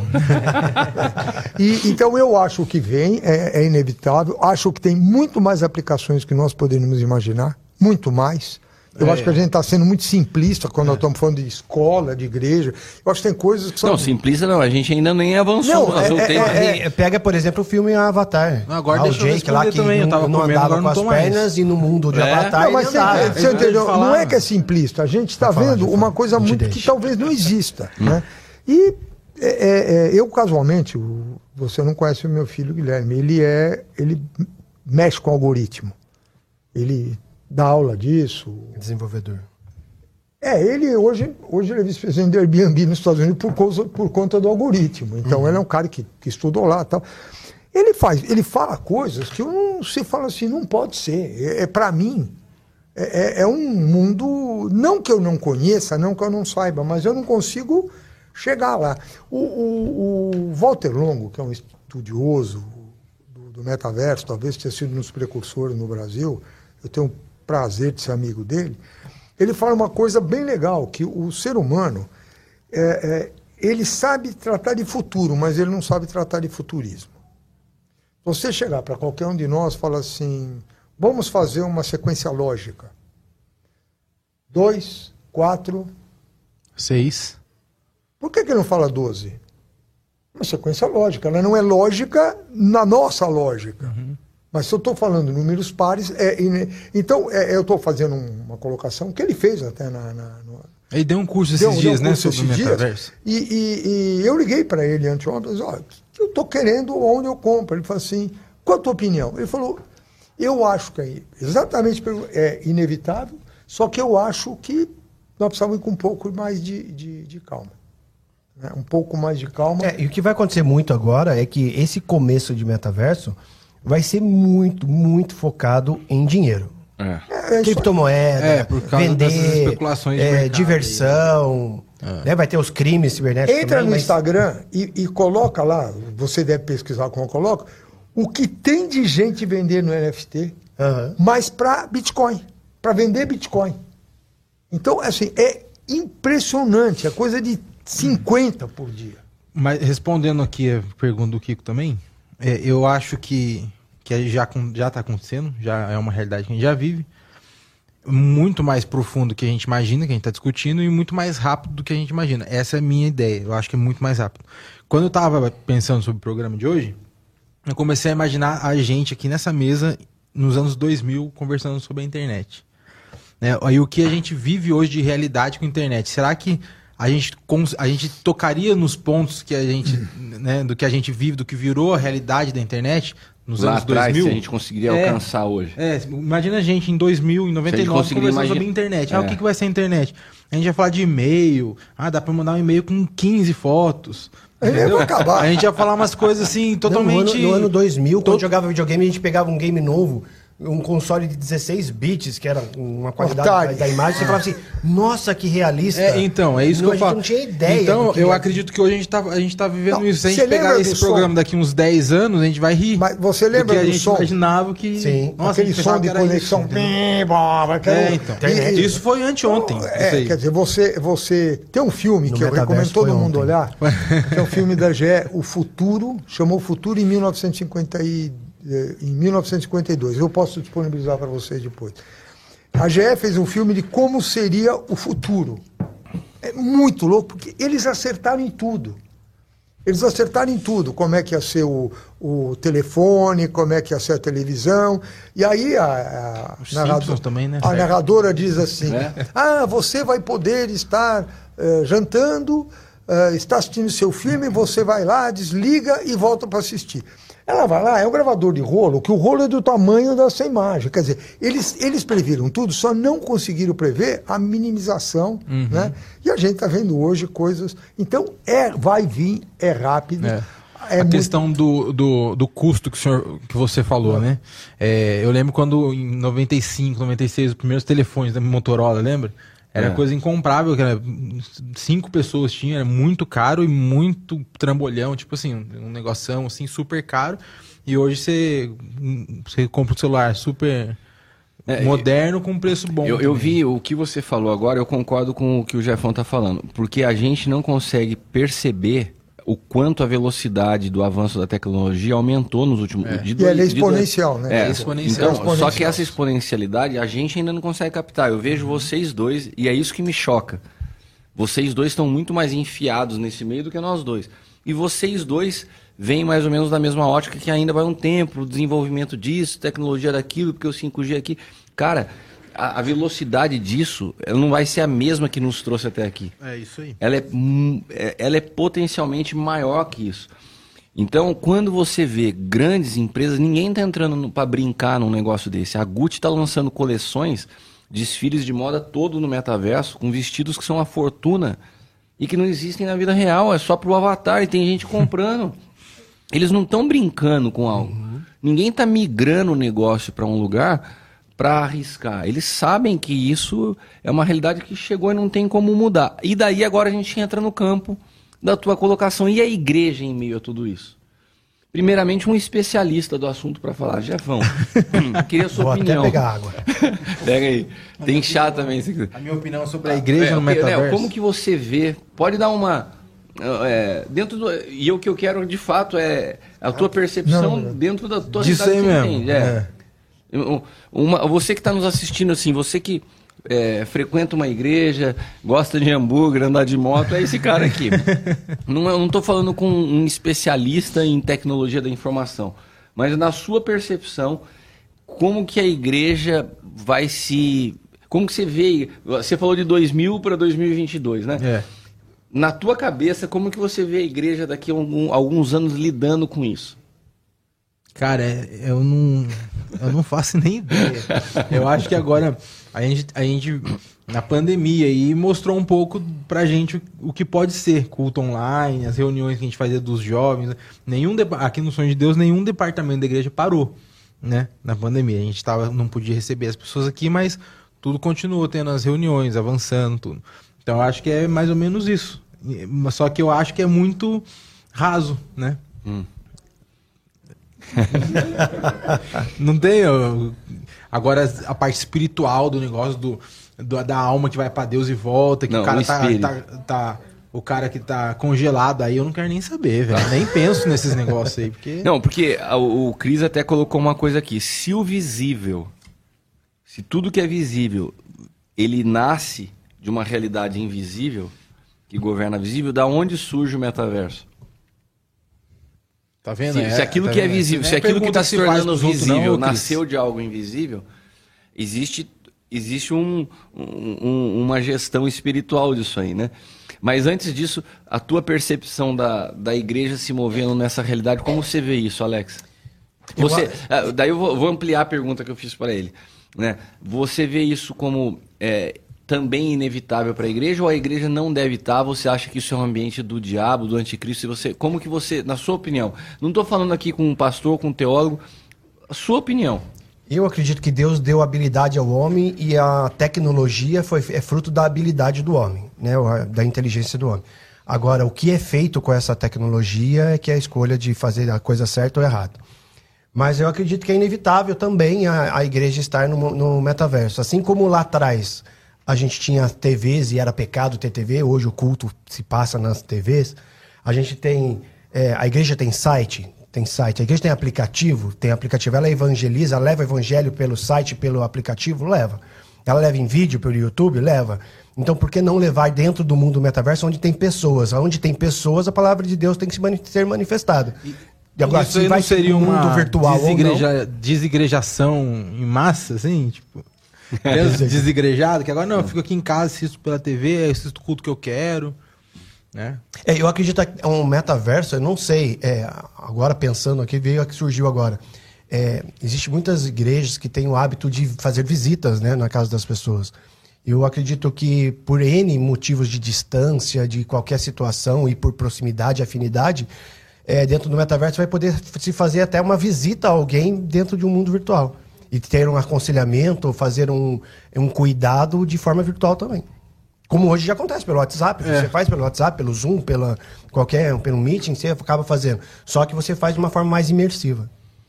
É, eu tô vendo aqui algumas colocações, eu vou entrar nas respo responder para a Eliana também, que fez uma colocação interessante.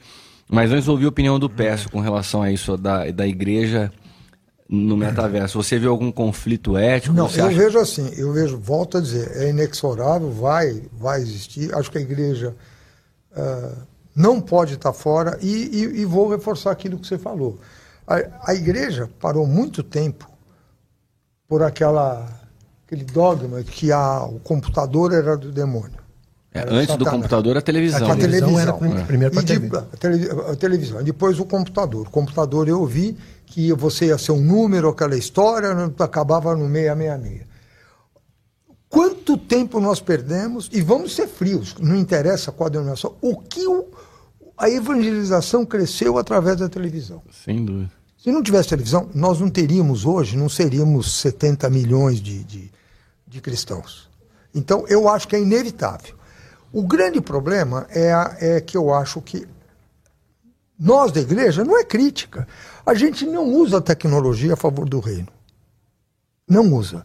Então, se você pegar, nós estamos agora fazendo preocupados com a, a forma de se comunicar. Exato. A gente está preocupado que, não aqui, que é um, que é um local diferenciado, mas você tem aquele irmãozinho que está lá no recôndito do, do, de Manaus, lá no Rio, que ele conhece o conteúdo, ele conhece a palavra, mas ele não conhece a, a, a, exposição, a forma de comunicar aquilo. Então, eu só pedia que a gente não caísse mais uma vez no erro que tudo a gente acha que é, que é do inimigo.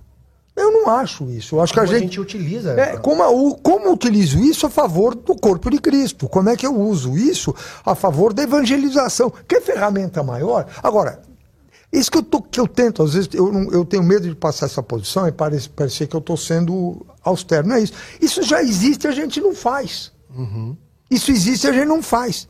Fica todo mundo no WhatsApp mandando fotografia de cachorro, que não sabe o nome, eu já falei Nossa, pra você. Olha, ser boa, né? De cachorro. Deus tá falando bom. algo aqui, hein, Jefão? É, eu já, já, já. Não! O cara eu, põe hashtag pai de pet. Não, mas eu, eu tenho, cachorro. Mas, ô, ô, Jefão, eu tô assim, eu tenho.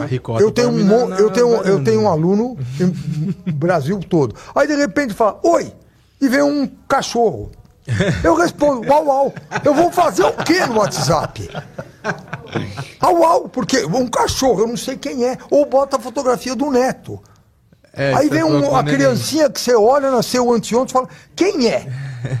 né? Ah, e aí vem o lado do que a gente está perdendo como negócio, como a gente está dando um tiro no pé. Porque o WhatsApp tem um lado maravilhoso. Mas tem um lado para quem mas tem falta negócio. o lado humano, não, não, abraço, aperto de mão. Tudo falta isso, mas tem o lado do empreendedor que ele está ele tá dando um tiro no pé. Uhum. Mas eu acho que é inexorável. Tá, vamos lá. Então eu vou tentar fazer um apanhado aqui e entrar numa outra questão, que foi até que o Jefão colocou. Também, para eu não ficar no muro da minha opinião, eu concordo com vocês nesse assunto. Eu acho que a igreja não tem como ficar de fora. Né? Se o mundo, se essa geração que está nascendo, esses dias eu estava na casa do Alan, o Alan tem uma filhinha, a uma belezinha, menina de colo, recém-nascida. Ela não fala ainda papai e mamãe, mas ela fala Siri, na época, porque o telefone responde para ela, velho. A hora que eu vi aquilo lá, eu fiquei. Falei, cara, você imaginou? Essa menina tá nascendo numa realidade que ela já se comunica. Né? Com, com... Que, cara, é uma, é uma loucura. Essa geração vai tá, já tá nascendo no metaverso. Então você imagina que a gente vai ter que se comunicar com essa geração que vai estar tá nesse lugar vai estar nesse lugar nos games, vai estar nesse lugar estudando, vai estar. Então, a igreja tem que estar aonde a sociedade está se desenvolvendo. Então, eu não vejo como anticristo, a minha opinião sobre o anticristo é todo o espírito que se opõe a Cristo. Então, esse espírito que se opõe a Cristo, ele já está permeando, inclusive dentro das igrejas. Existem palavras que se opõem a Cristo dentro daquilo que a gente chama igreja. Então, eu creio que a igreja deva estar lá, cumprir seu papel, é, evangelizar. É, Agora, sempre o que vai reger a ética da movimentação da igreja é a motivação do coração. Por que, que eu entro lá? O Alex falou, vai ter um boom é, de interesse econômico no início do metaverso. A gente tem que entender, os líderes cristãos têm que entender qual é a motivação. De fato, é transformação de vida de pessoas, é evangelização ou é interesse no lucro? É isso que sempre vai nortear e já é assim hoje. Então, beleza. Dentro do ponto de vista que nós estamos lá, como igreja, fazendo diferença, é, evangelizando, porque você vai estar com um avatar, você vai poder estar andando numa rua lá. Eu não sei se todo mundo que está em casa nos assistindo tem a dimensão do que vai ser o metaverso. Mas hoje, hoje já tem pessoas comprando carro no metaverso. É, terreno. Comprando, comprando terreno, comprando Quadros. casa, comprando os móveis para decorar essa casa, convidando amigos para ir na sua casa lá dentro fazer uma reunião. É, tem barco, venderam um, um, um, um, tipo de um iate há algumas semanas atrás por alguns milhões de dólares no metaverso. Você convidar. Você imagina que, que loucura que está isso. Então isso está acontecendo. Então, do mesmo jeito que hoje, no passado, uma pessoa caminhava aqui, ia na praça e tinha alguém pregando o evangelho na praça, você vai poder estar tá andando no metaverso e evangelizando Mas pessoas você acha, do mundo todo. Você acha lá. que o papel da igreja no metaverso ele é mais evangelístico do que questão de de corpo, de comunhão, de porque hoje não, é não, dois, não, então, da, não, é, é, mas é, você é que eu estava falando, eu ia chegar exatamente nisso. É, daí, eu queria só colocar uma coisa aqui para vocês. A Brasil Paralelo lançou recentemente é, um estudo que foi feito, é um documentário, tá? Depois vocês podem entrar aí na internet e vocês vão achar. Eles fizeram pesquisas com um macaco, com um macaquinho recém-nascido, e fizeram, isso é uma pesquisa que tem, e no documentário da Brasil Paralelo é falando sobre as necessidades do ser humano nesse mundo virtual, que a gente está caminhando. Então o que, que eles fizeram? Pega, tiraram uh, o macaquinho da mãe, logo de recém-nascido, e construíram duas mães fakes. Duas macaquinhas, duas macacas fake lá. Uma de arame e tal, mas quando ele apertava a, a macaquinha lá e tal, saía leite para ele se alimentar. E a outra não saía leite, mas ela tinha pelo, ela era. É, ela tinha. É, ela tinha o, o, a sensação de tato, de temperatura, de, de temperatura, tato, tudo. Tinha tudo isso. Cheiro, talvez. É, com, tinha essa esse aconchego do colo da mãe, uhum. mas não tinha leite. As duas fake, sem vida. E qual que era o teste que eles queriam fazer? Desmamaram. O macaquinho fica com a mãe por causa do que ele vai comer do alimento? Ou a necessidade maior dele do que o alimento é o afeto? E daí soltaram o macaquinho com as duas boneca fake. Ele foi lá, primeira na, na de ferro lá, saiu leite, ele tomou leite, mas passou o tempo, ele passou a não comer para ficar com a mãe fake, mas que tinha o afeto. Ah, que bonitinho, cara. Qual que era a conclusão do documentário? A necessidade de afeto para o ser humano é mais primordial do que o próprio alimento. Sei. Eu sei que é difícil de entender para você. A comida me dá a afeto. gula, o cara, a base do cara é a gula, né? Mas o afeto é prim, primordial. Então, a gente entra numa outra questão dessa migração para o mundo virtual, que agora eu chego na sua colocação. A igreja, ela, ela deve evangelizar, ela pode trazer ensino, ela pode cumprir vários papéis, mas tem algo que esse mundo virtual nunca vai conseguir trazer, cara. Que é, que é o poder da comunhão, da, o poder é, do afeto, do abraço, do calor humano. As pessoas, eu vi um ataque, é, uma, um, uma ruptura mental nas pessoas, um processo agressivo que elas passaram na pandemia pelo distanciamento social. É. Muitas pessoas sofreram muito porque nós temos essa necessidade, que não é uma necessidade de um relacionamento virtual, é uma, é uma necessidade do toque, do abraço, do, né, do afeto. E isso, esse. Sentia necessidade aqui, cara. Então, um abraço. Ai, meu Deus. O que, mas ao mesmo tempo tem, tem também o outro lado dos tá jovens. romântico, cara, essas suas colocações aí. Romântico. Do do afeto, do. Eu... Então, eu posso ser meio emocional tá agora. romântico. O, o cara... Mas tem meio na contramão também as gerações que hoje estão muito digitais, os jovens, eu tenho caso, tem é, perto de mim, em que elas não conseguem mais se relacionar com os seres humanos porque elas só conseguem se relacionar pelo meio digital. Então ela é feliz pelo meio digital, mas quando ela tem a possibilidade de ter um contato próximo, ela não consegue. Quem isso?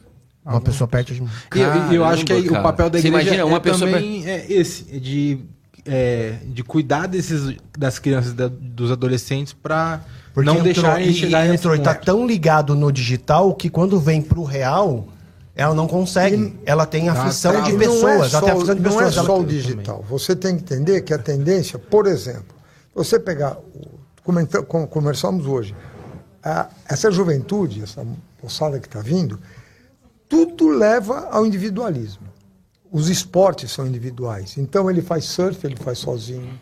Ele vai fazer, ah, não sei eu, ele vai andar de, de, de skate, ele faz sozinho.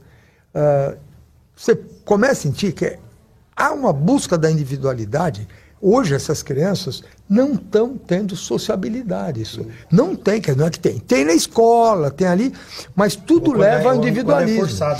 tem um estudo que, eh, normalmente, a- a- os meios de comunicação, eles analisavam quantos, eh, quantos eh, ouvintes ou, ou- ou- ou Audiência, telespectadores, é é um negócio chamado ah, Grace Rating Point, que ele dava por pontos quantos, quantas pessoas estão assistindo. Então ele calculava mais ou menos na, na média de 3,2 por domicílio era o número, pegava o número de televisões e multiplicava por 3,2, que era mais ou menos o número de espectadores. Aí eles começaram a descobrir que tinha uma coisa errada, que você passou a ter, ah, ah, você passou a ter por televisor uma pessoa, porque é muito comum você estar no quarto assistindo televisão com a sua senhora, com a sua mulher, o teu filho está num quarto assistindo, o outro está assistindo, o outro está assistindo. Quer dizer, acabou aquilo que a gente tinha de, de ter o- uma parte da comunhão da família, ou teu programa de família. Tanto é que você vê que quando tem programa de família na grade, os programas que tiveram, eles explodem de audiência. Eles explodem de audiência. Se você pegar, tipo, aquele programa que todo mundo canta, lá não sei, você vai lá cantar The The, Voice, Voice, né? alguma coisa assim. Você pega, tinha um programa lá da, eh, que a família vai competir com outra família. São líderes de audiência. Né? Mas por quê? Porque há uma tendência em busca do individualismo. Eu não sei se eu estou sendo muito. Mais, a- mais um mundo virtual para essas pessoas. Vai, vai piorar. É uma bomba. né? É uma bomba. Então, e uma outra coisa que eu consigo, que eu sei, e aí um pouco do lado do educador, os pais às vezes não estão muito preocupados no acesso que a, que a até por não conhecer de tecnologia. Então, às vezes o pai Até por não saber lidar, Saber lidar. Com, com, com- como, o que é certo ou errado na hora de. Você chegar De transicionar o filho. olha, para eu estou no metaverso, quantos pais têm esse conhecimento para falar o, que o filho está no metaverso? Ele nem sabe o que o filho está fazendo. Eu não, você, acha que, você acha que isso é. Verso. Agora, imagina que hoje já é difícil para os pais verem o que os filhos estão vendo no celular. Lógico. Agora, imagine a hora Isso. o filho estiver lá com isso aqui no- nos olhos. O que é que eles vão estar vendo? Então, agora a gente tem duas alternativas, como, como família, como pais cristãos, dentro dessa realidade. Fingir que ela não existe e adotar um pensamento do tipo: ah, isso tudo não é de Deus, não quero saber disso. Como por muitos anos a igreja fez. Como uma geração antes da nossa fez. E de repente você vê agora as pessoas tendo que correr atrás. Eu, eu, você sabe disso, eu cuido de pastores. Quantos pastores. Ah, não, internet não é para mim. Então, os caras relutaram com isso. De repente, quando eles se viram na pandemia, ou esses caras aprendiam a gravar um vídeo e fazer um culto online, ou acabava a igreja. Não tinha cuidado, né? É, e hoje, assim, o ano passado, a gente começou a dar treinamento aqui na igreja para os pais de como acessarem. Por exemplo, os pais não imaginavam quem eram os seus filhos no TikTok, quem eram os seus filhos no Twitter. Os pais não tinham noção. E nós fizemos um- um- uma tarde de treinamento, a Zelinda produziu isso aqui, de conscientização e de como os pais terem acesso para eles descobrirem o que estava acontecendo com seus filhos naquele lugar. Então eu entendo que não tem como você fugir disso. Ou a gente procura entender, ou a gente procura é, conhecer o que está acontecendo, até para que a gente possa é, entender que a igreja tem uma responsabilidade de ser resposta para a sociedade. Romanos diz que a criação anseia pela manifestação dos filhos de Deus. Falei até sobre isso domingo. Então, se a criação, se a humanidade caminha para uma direção, a igreja precisa entender dessa direção para ser resposta para eles nesse lugar. Né? Então a gente precisa começar a entender que se os nossos filhos vão começar a entrar nesse lugar, a gente tem que a gente precisa saber conduzi-los nesse lugar. Porque pode ser que não seja a minha realidade a sua, mas daqui a, a 50 anos, se a gente tem dúvida que isso vai demorar 5 ou 10 anos, daqui a 50 não tenho dúvida é. da onde eles vão estar. E a gente tem que prepará-los para isso.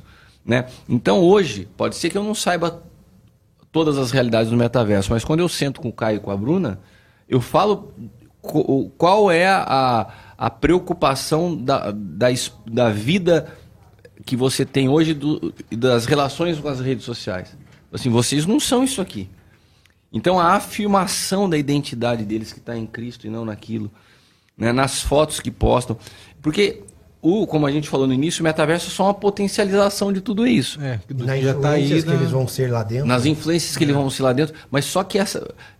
Pai e mãe que está me assistindo, pode ser que você, você, você pire quando fala nesse assunto. Fala, Cara, mas eu não entendo nada de tecnologia. Você pode não entender de tecnologia. Mas você pode começar a estabelecer princípios de como ele deve se comportar quando você não está vendo. Porque simplesmente você não via ele quando ele estava na festa. Hoje você não vê ele quando ele está na cozinha da sua casa. Você não vê onde ele estava é. no sofá. É. é. Então, mas o princípio que você tem que passar é o mesmo.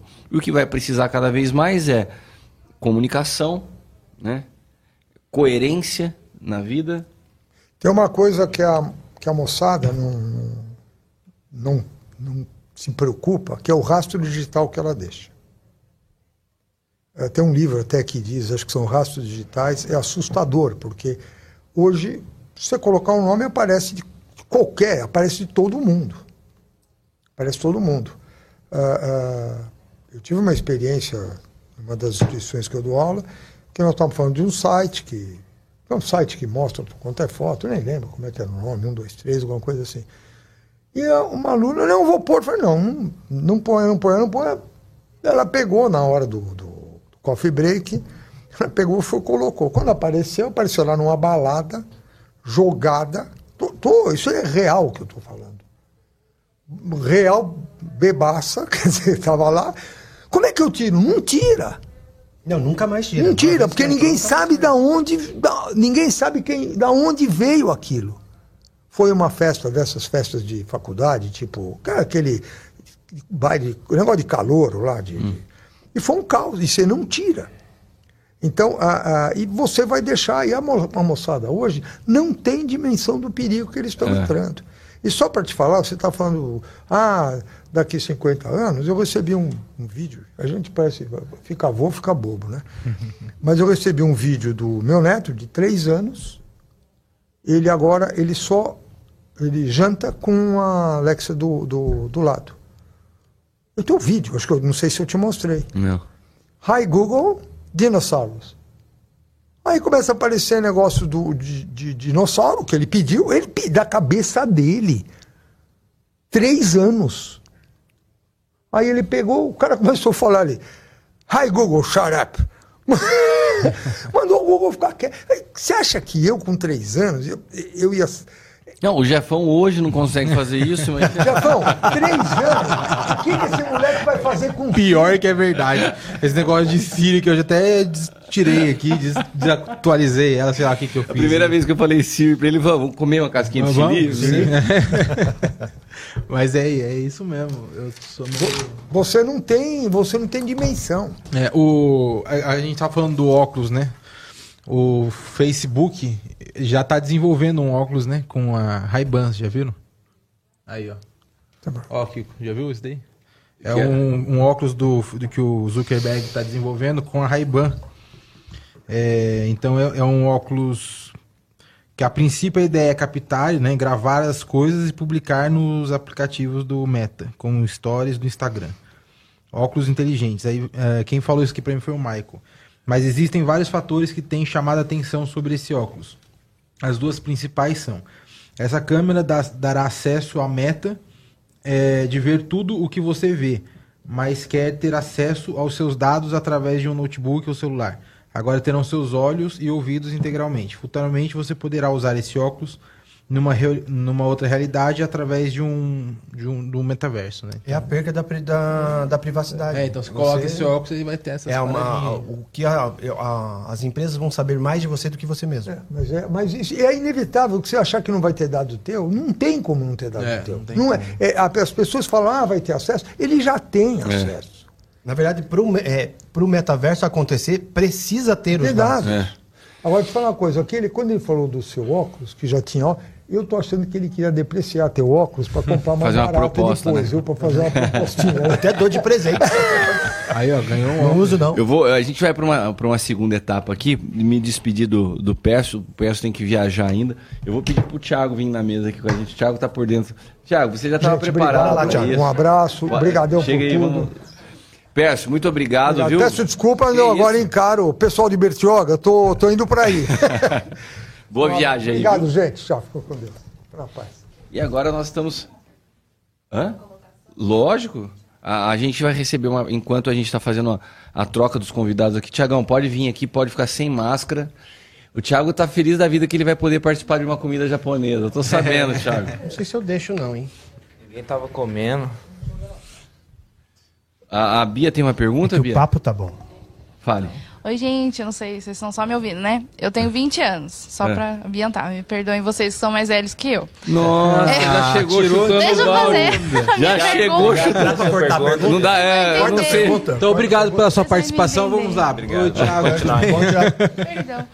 Então é assim, eu, vocês estão falando do metaverso como algo super futuro. E a, a minha opinião é que o metaverso é um negócio que a gente já está vivendo. É, Porque, por exemplo, Bia, eu, eu... Calma aí, eu vou só tirar uma, um parênteses. Todos eles estão falando, o Alex, o Pércio que estava aqui, estavam falando de algo super futuro. Eu, que sou da mesma geração que você... E eu...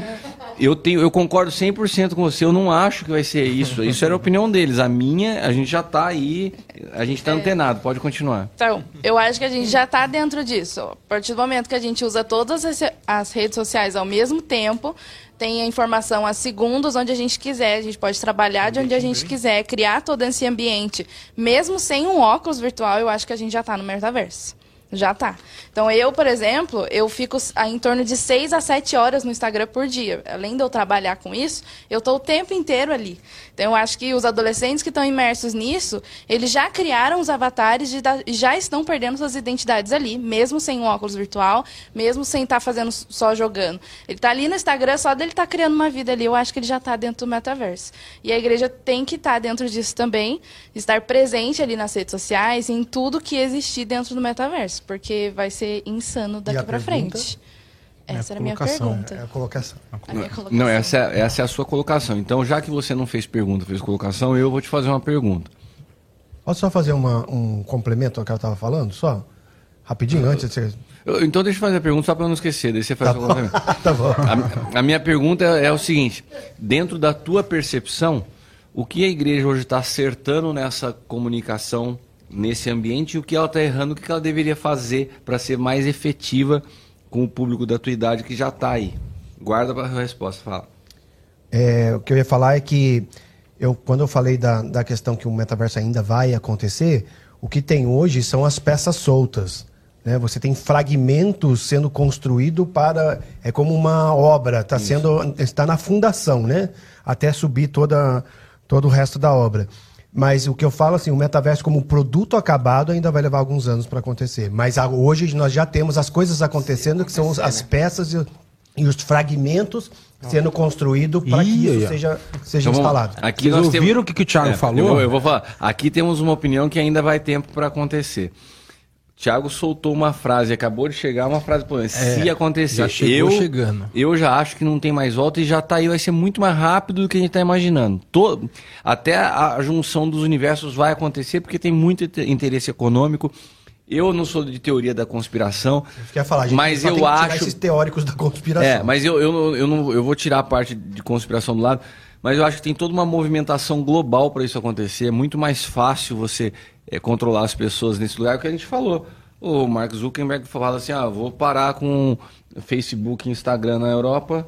O cara para com. É, é, é ele não precisa o, o Bolsonaro viajar para Rússia para falar com o Putin sobre é, fertilizante pro Brasil, o, o cara com o estalar do dedo, ele, ele acaba com a parte comercial na, na Europa. Então eu acho que isso não tem como fugir, vai ser muito mais rápido do que a gente está pensando. Não acho que está na fundação.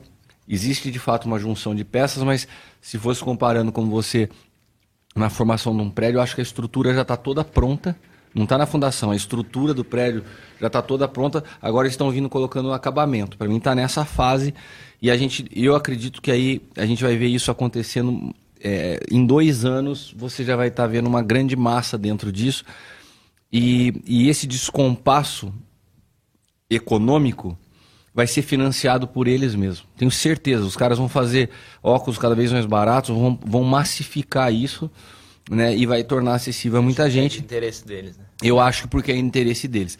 Daí, é, antes da Bia responder, por que, que você fez uma colocação assim, colocando uma dúvida, se é que acontece? Você só fala um pouquinho mais perto do microfone. Você acha que você ainda vê possibilidade de que isso não aconteça? Ah, não. Eu disse de, de se acontecer, o Alex comentou de é, do metaverso estar tá todo completo, né? Eu acho que ele, ele vai ser um negócio amorfo, assim, que Você vai... acha que vai ser... Ele vai, não vai crescendo, ele vai trazendo mais... É, Aí não vai ter um, eterno. tipo, agora tá pronto. É, vai estar tá, tá sempre não. em evolução. E não porque é muito difícil você colocar um... Ah, a gente vai chegar até aqui. Não, mas aquilo que eu falei, você acredita nisso? Que de alguma forma, o mundo que você criar teu, porque você vai ter um carro que você investiu uma grana para ter um carro lá. Você vai comprar uma roupa top para ir numa festa dentro do metaverso. Se você tiver que usar um carro diferente, uma casa diferente para cada um, você não consegue imaginar que mesmo ele sendo amorfo, é como se você tivesse uma ponte que você consegue transicionar de cada um, seja do Facebook, do da Apple, mas você vai conseguir migrar com o teu avatar e as tuas posses de um para o outro, para que tem que ter uma conexão desses mundos. Você não, não crê nisso? Ah, sim. É? Eu, eu acho que A Morph eu concordo. Ele nunca vai ser algo. produto acabado. Não vai ser um projeto finalizado. Não, né? mas que ele vai se comunicar, vai. Você também vê assim? É, ele vai, eu acho que ele vai estar mais presente na realidade e, e aí a intenção, acho que. É, e eu estava até comentando com o Felipe.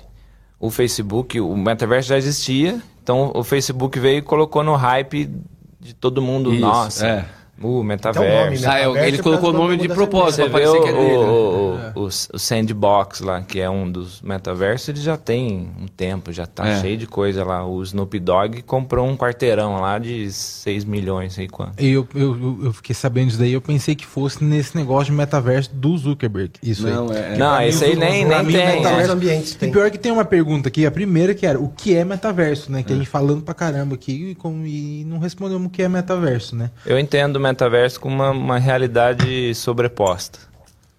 Você tem aqui o que a gente está fazendo e a, a, acho que a proposta do Zuckerberg é criar essa realidade que você vai poder fazer, é um The Sims verdadeiro, que você vai poder fazer uma reunião. Então ele transformou o Meet que você está vendo a pessoa em dois avatares que pode estar tá em qualquer lugar. E eu acho que a minha grande preocupação com o Zuckerberg que é o que até eu comentei no YouTube, é que é um metaverso privado. É uhum. dele. Então ele vai fazer de tudo para ganhar dinheiro ali dentro. E, e hoje você tem um algoritmo que sabe a hora que você sai de casa. É. Se você tá triste, o tipo de foto que você curte, o tipo de música que você ouve, se tá feliz, você compra alguma coisa no Mercado Livre. Ele vai ter todos esses dados dentro de um ambiente de imersão que aí ele, ele controla a vida. Ele só vai entregar, ele, falar, olha aqui, ó, você pode fazer fazendo, sua lojinha online aqui, é, campeão. Você paga 10% para mim. E o que ele foi fazendo com, com as redes sociais que foram que foram surgindo, ele foi comprando, né? Ele comprou Instagram, comprou WhatsApp. o WhatsApp, tentou comprar o Snap, Snapchat, não, não rolou, e ele foi lá e fez o dele. Como chama aquele e que era foi... Periscope, né? Foi ele que uhum. comprou. Então, assim, ele, ele foi criando essa. essa como que é o nome? Esse monopólio, né, das o redes Facebook sociais. virou isso, né? É. Era só um. E você não acha que isso pode acontecer com ali. os metaversos? Ele, a, a partir do, da meta, ele ir comprando os outros que vão surgindo e criando um conglomerado, essa trazendo tudo para ele, igual é, ele fez é com, as, eu, com as é redes eu, sociais? É, o que você está falando tem, tem, sentido, mas acredito que vão surgir grandes players que ele não vai conseguir comprar. Tem gente que Porque vai, você imaginou, vai peitar ele agora. Você imaginou que. Vamos imaginar que você pode criar tá hoje uma Avenida isso, Paulista em São Paulo. Uhum. Então, você pode criar uma área. O Snoop Dogg comprou lá uma área de alguns. Quanto que começou a valer os terrenos ao lado do Snoop Dogg? Então você já. Os caras estão vendo isso e assim, meu, o cara está construindo uma Times Square ali. Eu tenho que construir a minha também. Que é a escassez, né? É, é o grande lance da escassez. É o grande lance da escassez, mas eh, os caras não vão deixar ficar tudo na mão desse cara. Né? Apple, Google, vão ter outros caras que vão construir grandes. Você acha que ele vai deixar a gente botar isso daqui que a gente tá falando no Instagram?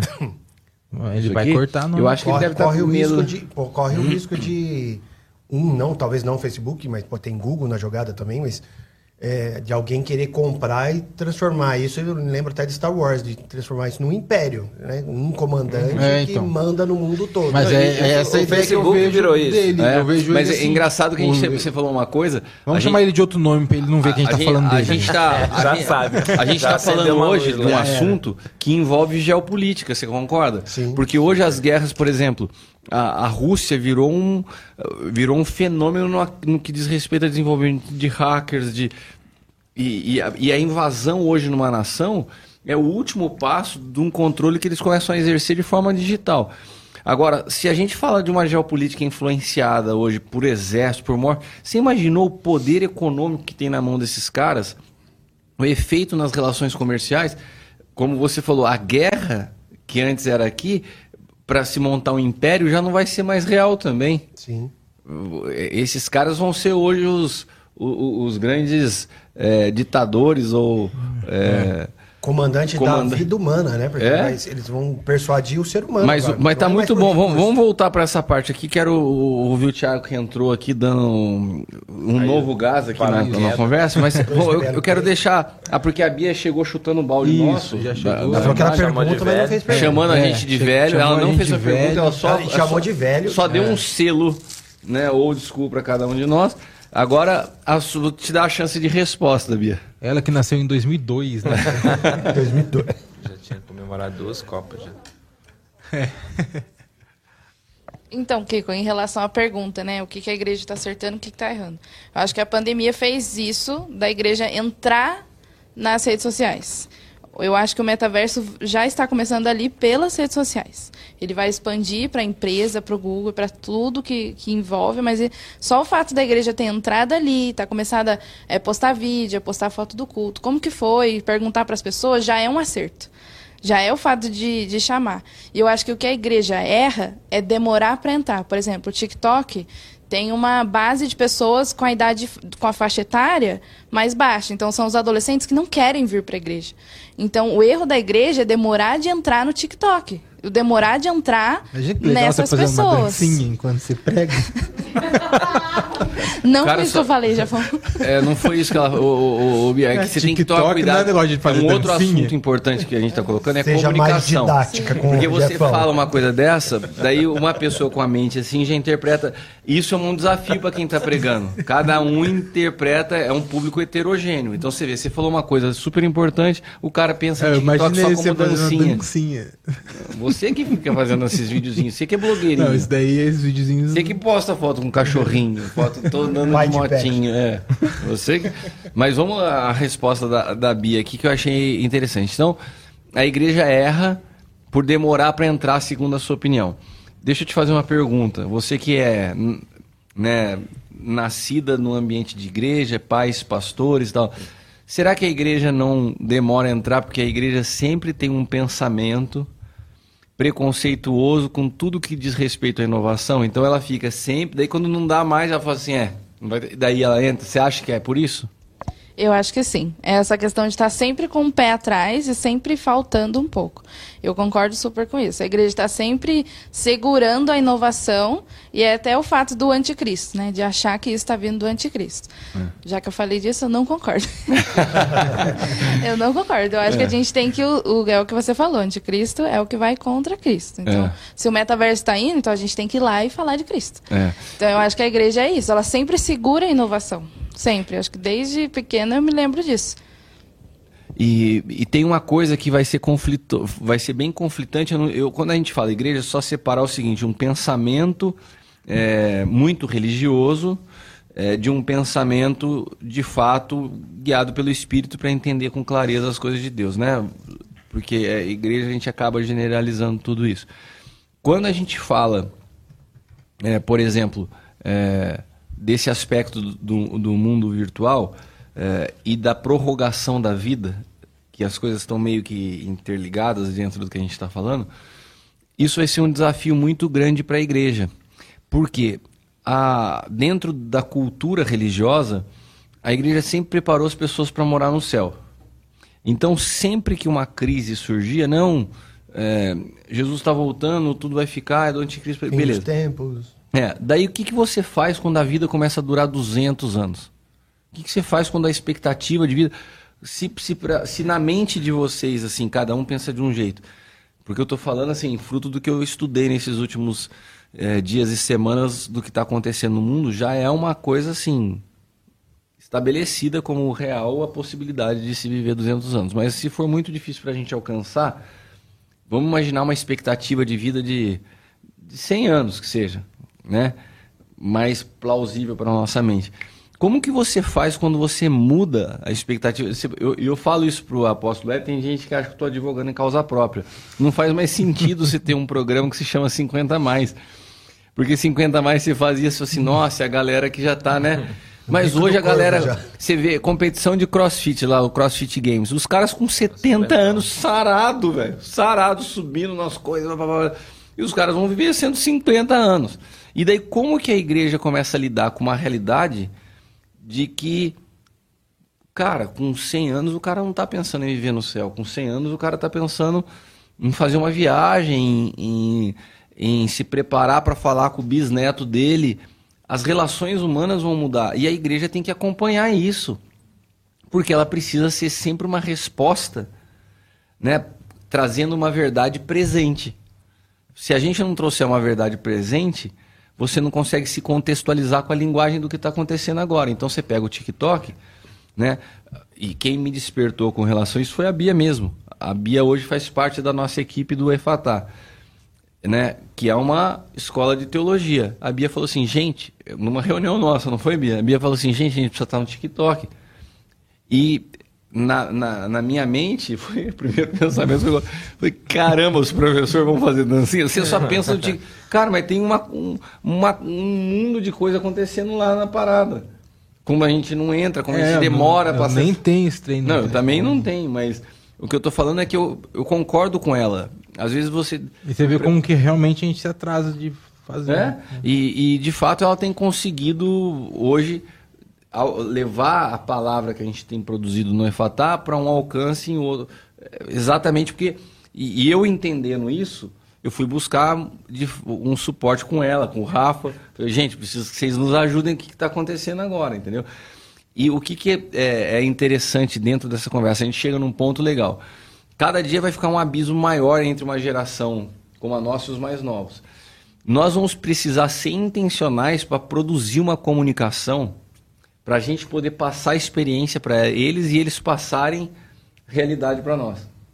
A Netflix produziu uma série é, sobre essa junção de gerações que ela está até, é, é, não sei que lá, do tempo com o Papa Francisco. Porque o Papa soltou uma frase falando isso, dessa desconexão entre as gerações. Daí o que a Netflix fez?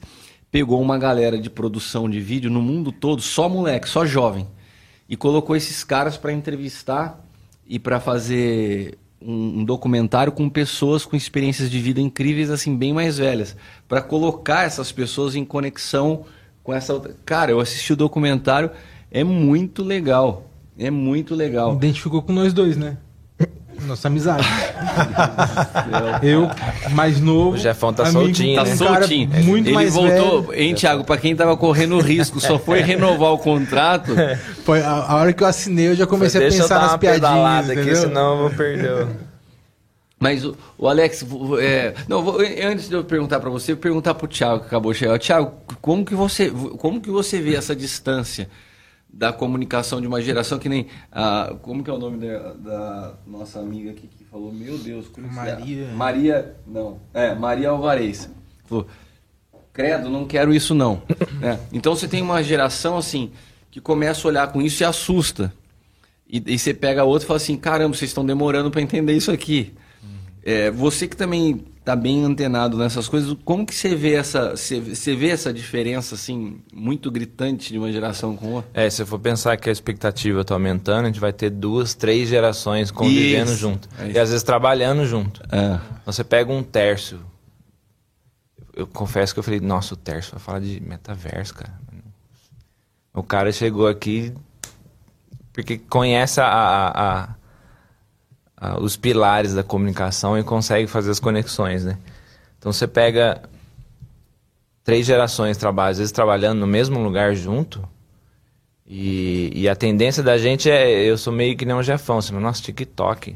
Só que eu, é, no dia a dia, sou obrigado a trabalhar e a gente, onde eu trabalho, a gente produz coisas para o TikTok. Então a gente tem que aprender a, a, entender o que está acontecendo. E eu, e eu trabalho com pessoas da idade da Bia, assim. E eu já comecei a me ver meio preconceituoso, assim, tipo, nossa. Só o dia inteiro Essa falando, molecada, né? Molecada, o dia inteiro falando de Big Brother. É. E, e, e, prefere falar pelo celular, prefere conversar com alguém digitalmente e chega ao vivo, não, vai numa entrevista mas, não consegue mas, Thiago, falar. Me coloca no lugar também dos jovens, agora fazendo o inverso. A nós, eu 40 na fase dos 40, com pessoas mais velhas. Tem um parceiro de negócio que tem 80 anos. Você e tem? Tenho. Ah. Ele tem 80 anos, hoje é mentor de negócio, tudo, na ativa. E esse dia conversando, ele falou assim: não, eu estava no aniversário da minha sogra. Ele? É, eu falei assim, na sua sogra, é, ela tem 102 anos e Fa diz que vai falando, e vai até 110. Eu, eu falei pra vocês, cara. Ela tem 102 é. anos, aniversário. Não, e ela super lúcida.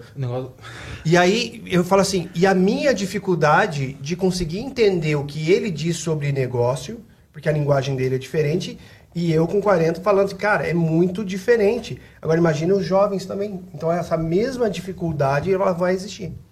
E aí precisa dessa necessidade, dessa conexão, desse, desse balanceamento de comunicação. Agora, trazendo para uma pegada mais espiritual, né? Eu falei no, no, no domingo aqui na igreja é, de como Deus construiu as coisas, né? E Ele construiu, na realidade, o aspecto de paternidade que é inaugurado, assim, é, rasgado para o mundo através de Jesus, porque antes de Jesus ninguém se relacionava a Deus como Pai, era o Senhor dos Exércitos, era o Senhor que cura era os, o que não podia Iavé, nem falar. não podia nem. Os caras, para escrever o nome dele, tinha que se purificar não sei quantas vezes. Pra... E de repente ele fala: é o meu pai. Então a relação que Deus abre para o homem como pai é o seguinte, cara. É, para que a gente possa construir um legado, tem que estar tá sempre conectando duas gerações. Jesus entra em Jerusalém pisando é, sobre dois jumentos, era a mãe e um filho. E aquilo tem um significado profético violentíssimo. Você tem que sempre entrar tocando duas gerações, no mínimo. Agora, a gente está vivendo um momento que o, o, que o Tiago falou, eu concordo. A gente pode chegar ao ponto de estar tá convivendo três, quatro gerações juntas. Então, se, se aquela entrada de Jesus ali ela é profética, qual que é o nosso desafio hoje? É tocar essas três, quatro gerações ao mesmo tempo. Você não pode falar assim, caramba, eles que não entendem a linguagem deles. Não, é a gente se preocupar em entender eles, ao mesmo tempo que eles têm que se preocupar Cara, não existe transferência de conhecimento se eu não tiver uma geração que saiba ouvir. Então o que eu me preocupo é ensinar para eles assim, vocês precisam nos ouvir. Porque senão vocês vão estar desconectados da história. Para vocês darem sequência a partir daqui. Agora, eles precisam nos ouvir e eles vão nos ouvir a partir do momento que nós soubermos ouvi-los. Então, quando eu chego no momento, na construção de um programa e falo assim, cara, gente, a gente está construindo um montão de coisa, mas a gente não traz para perto a Bia e o Rafa. Eu estou falando o seguinte, e, e, eu acho que você pode falar se isso é realidade na prática ou não. O quanto a gente tem dado espaço para vocês falarem nas nossas reuniões, eu quero ouvir sua opinião, o que, que você acha disso? Né? Porque se a gente souber ouvir, eles vão falar assim, meu, eles também, eles nos ouvem, então vamos ouvir o que eles estão dizendo. E você começa a conectar essas gerações. Daí, Mas cara, aí a necessidade da, dos ministros, de quem está à frente da igreja ou de um projeto ou de cuidado, ter esse cuidado de sempre estar trabalhando a sua versatilidade de conseguir descer aos, e subir aos níveis de cada uma das, dessas Exato. Então, então, agora eh, chegamos a um outro ponto importante. Nós precisamos, como igreja, começar a despertar essa consciência. Se um ministro do, do evangelho no passado, não estou falando num passado remoto, não, um passado bem próximo.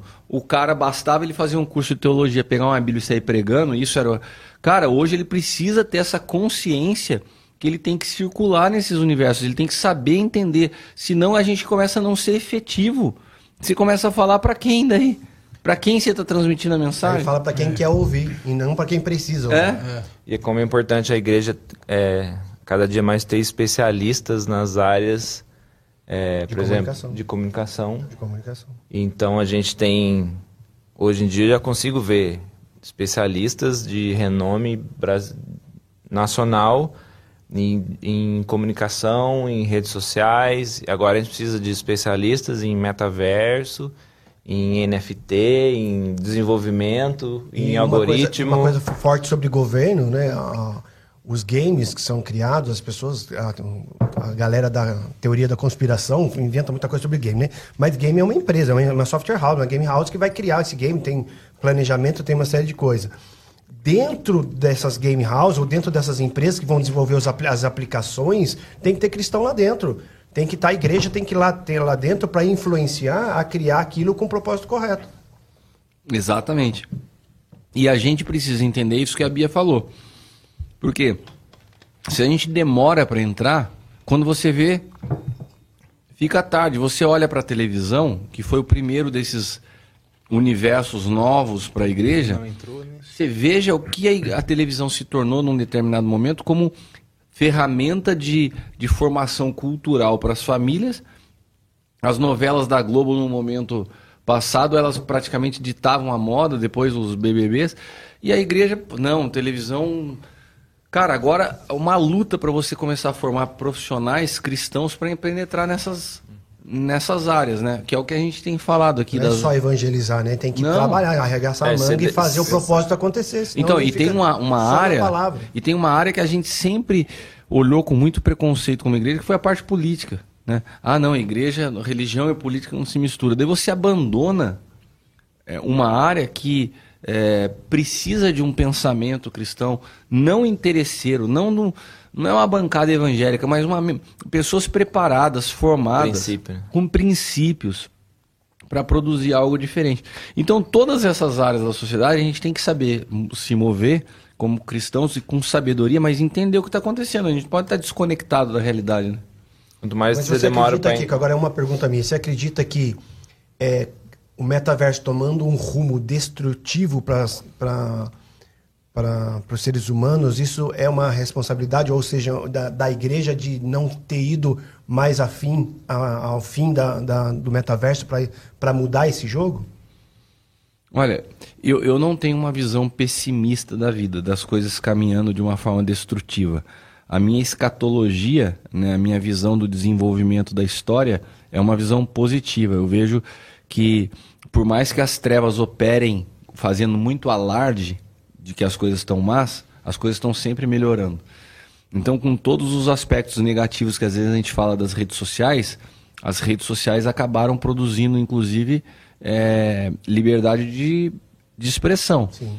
Né? Você vê, eu acho que seria muito difícil um cara como o Bolsonaro ganhar uma eleição num sistema é, tradicional, aonde, cara, quem sabia a movimentação do Superior Tribunal dessa nação num, num, passado remoto. Hoje a gente sabe exatamente o papel de cada ministro. As pessoas se conscientizaram. A igreja nunca teve tão politizada como hoje, por causa do acesso à informação. Né? Então parece que as coisas estão ficando ruim porque é interesse da mídia é, jogar o maior número de uh, possível de informações negativas para produzir esse efeito. Mas eu acredito que é, Deus sempre ele, ele consegue construir na história situações que se revertem para que ele seja glorificado. Então eu acredito que o metaverso, ele com todos os aspectos negativos, a gente acabou nem entrando muito neles, mas ele vai, ele vai apontar de alguma maneira para uma necessidade de Cristo em que a igreja mais uma vez precisa ser resposta nesse momento. Eu não consigo ver isso sendo algo destruidor da humanidade, sabe? É aquela parada que a gente estava falando sobre o é, Deus está no controle e no comando, né? A gente está com o controle, mas, mas eu fiz a pergunta mais tá para então. justamente provocar que algumas pessoas podem estar tá com a dúvida também, mas a, uma coisa que foi muito forte é a, a frase que o Roberto falava, que é Deus está sempre no controle. Né? É. O, o, ser humano sempre vai achar um jeito de quebrar a cara é. em, em, qualquer plataforma. É. Então a igreja tem que ser luz aonde está. E aí, falando de, de demorar para entrar, quanto mais a gente demora para entrar num lugar, mais a gente surfa na onda que foi feito por outras pessoas. Né? É. Então a igreja. Mais trabalho dá. É, então já tem que entrar de cara para criar tá tendência. A Letícia está perguntando aqui qual é o propósito do metaverso? Criar uma identidade, ser o que eu não consigo ser? Letícia, na verdade, é, como disse bem disse a Bia aqui, isso já, já é a própria realidade da, da internet e das redes sociais. As pessoas nas redes sociais elas são o que elas gostariam de ser, né? A pessoa pode viver uma vida bem complicada, bem é, restrita financeiramente, mas ela, ela posa de magnata nas redes eu sociais. Eu acho né? também que cada fragmento do metaverso vai ter um propósito diferente. O Facebook tem o propósito de conectar pessoas. Ah. Mas o fim do Facebook é lucro. Ah. O fim dele é lucro, mas ele, o propósito de marketing dele é conectando pessoas. Agora ela fala assim, qual que é o propósito do metaverso? Eu acho que, que quando nascem esses mundos virtuais, sempre com interesse econômico. É. Como o Thiago bem colocou, você também acho que falou, o Zuckerberg tem hoje, ele vai saber exatamente as pessoas que estão ali, o que elas estão pensando, o que elas estão sentindo e oferecer os produtos exatos que, que elas precisam para aquele momento. É, mas isso vai. É, se, eu acho que se vocês assistirem essa série da Amazon Upload, vocês vão ver a loucura que é isso, porque tem um universo econômico, mas que oferece essa segunda vida, né? É, porque hoje você tem uma uma quantidade enorme de pessoas frustradas com quem elas são. Gostariam de ser o que não são. Daí você oferece um mundo onde ela pode ser exatamente tudo que ela não e se é. Se fortalecer. E se fortalecer é. naquele no, lugar. No mundo que, daquilo que ela não é. Então, ele tá vend... eles estão vendendo exatamente isso. Ó, a identidade que você gostaria de ter, mas não tem, você tem um lugar que você pode ser. É, né? Tirando, acho que tirando o metaverso do Facebook, Acho que o grande lance do, do metaverso raiz, que é, é a descentralização, né? Então você tem as DeFi, que são as criptomoedas. Então você está criando um sistema financeiro que é independente de grandes bancos, de bancos centrais e de grandes governos. Então tem um quê de. Como é que eu posso dizer? Revolucionário, não? Ah, tem, é. É, é, o Facebook é, é, é, é, só um detalhe. É gourmet. É, vai ser pra ganhar Vocês viram o que aconteceu no Canadá ontem? Não. Ontem aconteceu uma situação assim, muito. Ah, do, do... O, o, o, o Canadá está passando por um processo onde os caminhoneiros, a população, tem começado a protestar de forma veemente contra os bloqueios por causa da pandemia. Estão saindo na rua, estão querendo. Ah, o acionamento de uma lei, né? Que, é que Não, tinham... acionamento de uma lei, simplesmente os caras travaram as finanças de todas as pessoas. estava na manifestação. Envolvidas na manipulação. Catou, Catou o dinheiro da conta, velho. Tipo o Collor. Tipo o Collor. Ó, todo mundo que está boicotando a, a, os anti-vacina, a galera que, não, que tá contra aqui os, os bloqueios, as restrições. Sem dinheiro. Estão sem dinheiro. Agora, é, daí cai o que o Thiago estava falando. Quando você tem um sistema financeiro que não está preso ao governo, você está livre, velho. Se a tua economia é, é, é se, você, se o seu dinheiro está aplicado em criptomoeda, o governo não tem como fazer isso. Sim, você consegue imaginar o, BO que é para um governo? Porque qual, aonde ele controla a população? No recurso financeiro. É, tá bom, cara. Agora eu tenho Bitcoin, pode travar, eu vou continuar protestando. Ele não tem o que fazer, entendeu? Você faz uma camada independente de governo de, de proteção, vira, vai virar um negócio. Pega o microfone para você falar. Ai, Jesus amado. Essa questão do, das criptomoedas é bem interessante. Tem a, o país que o Estado Islâmico agora totalmente, não estou lembrando o nome, que ele é totalmente governando lá, né? O hum. Estado Islâmico. Ele tomou o dinheiro de todo mundo lá, o dinheiro físico e em banco. Mas quem tinha Bitcoin em carteira pessoal pode sair dali sem nada, mas se ele for para os Estados Unidos, ele pega a carteira de Bitcoin dele e tá rico. É. Em qualquer lugar do mundo, né? É, é, então, daí você, você vê que, como o Thiago estava falando, você tem várias perspectivas do que é esse mundo. Ele pode ser, por um lado, porque como ele falou uma coisa interessante, a gente está vendo só uma pontinha, um fragmentozinho que é o, o metaverso do Facebook. Ah. Mas existe uma disrupção com relação ao sistema de domínio do, é, que está por trás disso muito grande. A criptomoeda, o, o NFT, pô, o NFT você pode ser produtor e, e você conseguir certificado de autenticidade daquilo que você produz e, e colocar isso para o mundo pode inteiro. um tipo de cartório. É. Ó, eu tenho um carro. Exato. Eu vendo meu carro para vocês, o- passa a minha MetaMask aqui e o carro é seu. E pronto, não preciso pagar lá R$16,90 por É. É, não, você começa a eliminar um monte de outras burocracias onde as pessoas né, têm, exercem algum, algum tipo de, de controle, né? Então tem tudo isso que, eh, se por um lado a gente tem uma, uma percepção do que pode ser negativo, tem muita coisa interessante que começa a acontecer que muda a realidade da humanidade de uma forma que a gente não consegue nem imaginar para onde vai isso, né? É, essa liberdade, ela vem sempre com a questão da moral e da ética. Ela pode ser utilizada pelo bem, como ela pode ser Pode ser utilizada. E, e agora a questão monetária, falando, a gente falou da criptomoeda, e quem começar agora vai conseguir entender melhor e usufruir melhor do, do sistema Por das que, que eu não criptomoedas. comprei um Bitcoin 10 anos atrás? Agora, pra galera que tá assistindo aqui e não saberia e não sabe do que a gente tá falando, você conseguiria, Thiago, explicar em poucas palavras pro pessoal que tá de casa o que é um NFT, por exemplo? tá. é, o, o- o- Posso estar errado. Vamos colocar depois nessa. É, me ajudem. Mas o, o, o NFT não é o JPEG do macaquinho, não é nada. O NFT é um código Isso. de propriedade. É, Então, Eu, eu, eu, eu descreveria como um certificado de autenticidade. Né? É. É. um número de registro que É um você tem na blockchain registro, que te dá a, a autenticidade daquilo E ali. lembrando que não é um arquivo, né? Ele é um código. Ele é um código. Ele é um código. E Pode esse estar armazenado num arquivo, mas ele é um código. Ele é um código da blockchain, Isso. que é utilizada, por exemplo, para dar certificados de autenticidade numa criptomoeda como o Bitcoin, que você usa para algo, por exemplo, você tirei uma foto o do Jefão Thiago pode aqui. explicar o que é blockchain. É, a- explica pra gente então, Jefão, o que é blockchain.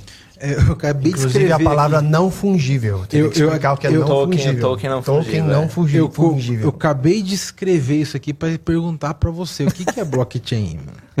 A, a- a blockchain é uma, é uma rede de computadores. É um como se fosse um servidor. E ele é descentralizado. Então são Hoje eu máquinas. como uma tecnologia, né? É Sabe o que eu acho super tecnologia. legal sobre tecnologia, sobre esses assuntos e conversar com pessoas desse gabarito que nós estamos conversando aqui? Que a gente pega, a gente pergunta, ah, que é? E eles, eles respondem, eles conseguem piorar a minha dúvida, a resposta. eles falam assim, ah, servidor descentralizado dos. Cara, hum, legal. É, obrigado. pensa, pensa assim, um servidor. Servidor sabe, né? Um lugar que guarda dados. Isso. Então, só que são Eu várias. ia falar isso, né? Isso, servidor, isso. quando Não é você falou- servidor público. É, quando você falou servidor, ele Não é- imaginou o cara que Não é o Birajara lá que fica. Com a plaquinha assim, né? Isso, De é. não. Ô, ô Jefão, a gente tem essa semana aí o pá da semana? Temos, né? Então chama aí, pede pra, tem, vai ter vinheta, vai soltar alguma coisa aí, Neto? Então vamos lá, solta aí. E me avisa a hora que eu posso falar, que eu não sei.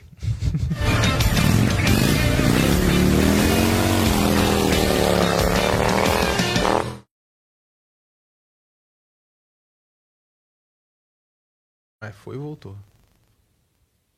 Só foi, só foi a musiquinha, não foi pra tela o negócio. aí. Olha lá. Esse daí é o pessoal dos servidores. Eles que tomam Já conta descobriram a gente. Aí, tão... Olha lá, Thiago, você tinha postado isso aqui no, no chat lá do Cara, YouTube. isso aí dá umas conversas bem. É isso daí, esquisitas isso também. Mas dá licença que agora é minha hora de brilhar.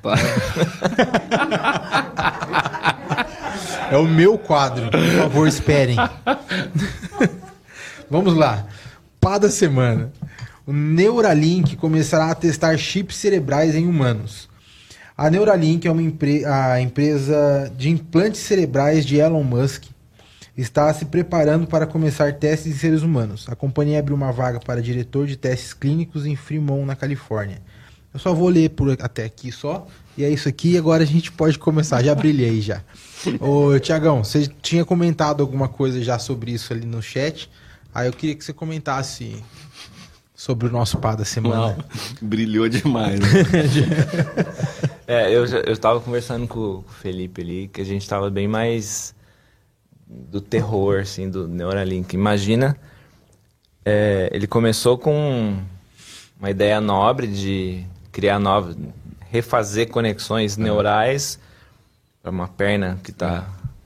Mas imagina se que você começa a E aí já tem histórias dessas, você pode ouvir o seu na mesa podcast, direto do seu Spotify, direto dentro do seu cérebro. É. No, no, lugar que interpreta as ondas sonoras. informação. Então né? você não precisa de um fone de ouvido mais. Você ouve, já direto no cérebro. Você não vai precisar de um óculos desse, porque você vai estar tá vendo as imagens no, no seu córtex. Cerebral. Não sei se estou falando. É que é bonito o córtex. e você consegue enxergar as imagens sem ter um óculos. Ou você enfim. Não, e você viu como é feito essa, né? essa máquina que está aí, que está aparecendo na tela, eles desenvolveram. Minion, né? É, porque parece. assim, ele, ele é, um, é um chip que nem parece um chipzinho mesmo desse de celular. E sai ali um, um monte de, de cabelinho. Cada fiozinho daquele lá é menor, é, é mais fino do que. cinco vezes mais fino que um fio de cabelo. E daí eles pegam aquelas, aqueles. Ele pega esse chip com esses fiozinho, né, para ficar fácil de entender. E você coloca a cabeça nessa máquina, a máquina faz a conexão de cada um daqueles fiozinhos nos seus terminais cerebrais. E, e, faz de um jeito que ela fica completa. Ele tinha feito um, um passado que ficava conectado aqui atrás da orelha, então uhum. então ele era perceptível. Agora essa nova já vai direto no cérebro. Por Wi-Fi.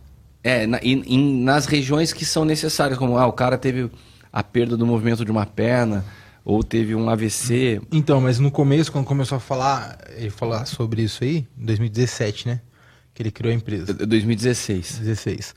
É, aí tava falando, é, o maior propósito era isso, a, a re, é, religar esses, é. essas conexões. Refazer as conexões cerebrais que tinham. Voltar a andar, por exemplo. Aí, só que aí depois, com o passar do tempo, agora nessa, nessa, nessa reportagem já fala que o, o a ideia não é fazer pessoas que não andam voltar a andar. Está mais para alguém incapaz de se mexer controlar seu computador com a mente. É, então isso junto com o metaverso faz muito sentido. Que a pessoa não se mexe, mas ela vai ter as percepções dela e vai no, no avatar dela ela vai andar. Não, e, correr, e, andar, fazer tudo. É, e tem ela... mais uma coisa que não está nessa reportagem, mas é o que eu falei pro, no começo do programa. É, eles já estão desenvolvendo em, em paralelo com empresas de criogenia, esses mesmos microchips para fazer upload da consciência. Isso. Então não é upload de informações estáticas da sua do seu passado, assim, um banco de dados que você vai lá lembrar de um, não, é o upload da consciência, ao ponto que se eu transporto isso, eu saberia, o computador saberia como eu reagiria em cada situação. É a tua vida transportada e é, é isso que eles estão fazendo aí. E essa semana rolou umas polêmicas aí por causa de maus tratos de animais, né? É, primeiro saiu a, a, questão do macaquinho jogando videogame com, a, com essa consciência que ele implantou no macaco, aí o macaco conseguiu jogar videogame. E aí agora é, eles foram acusados de, que alguns macacos estão morrendo. Aí ele, ele se pronunciou falou que perderam oito macacos. O morreram. É. Essa semana morreram oito macacos nesses. Nos testes. Nos testes. Tá aí tá morto.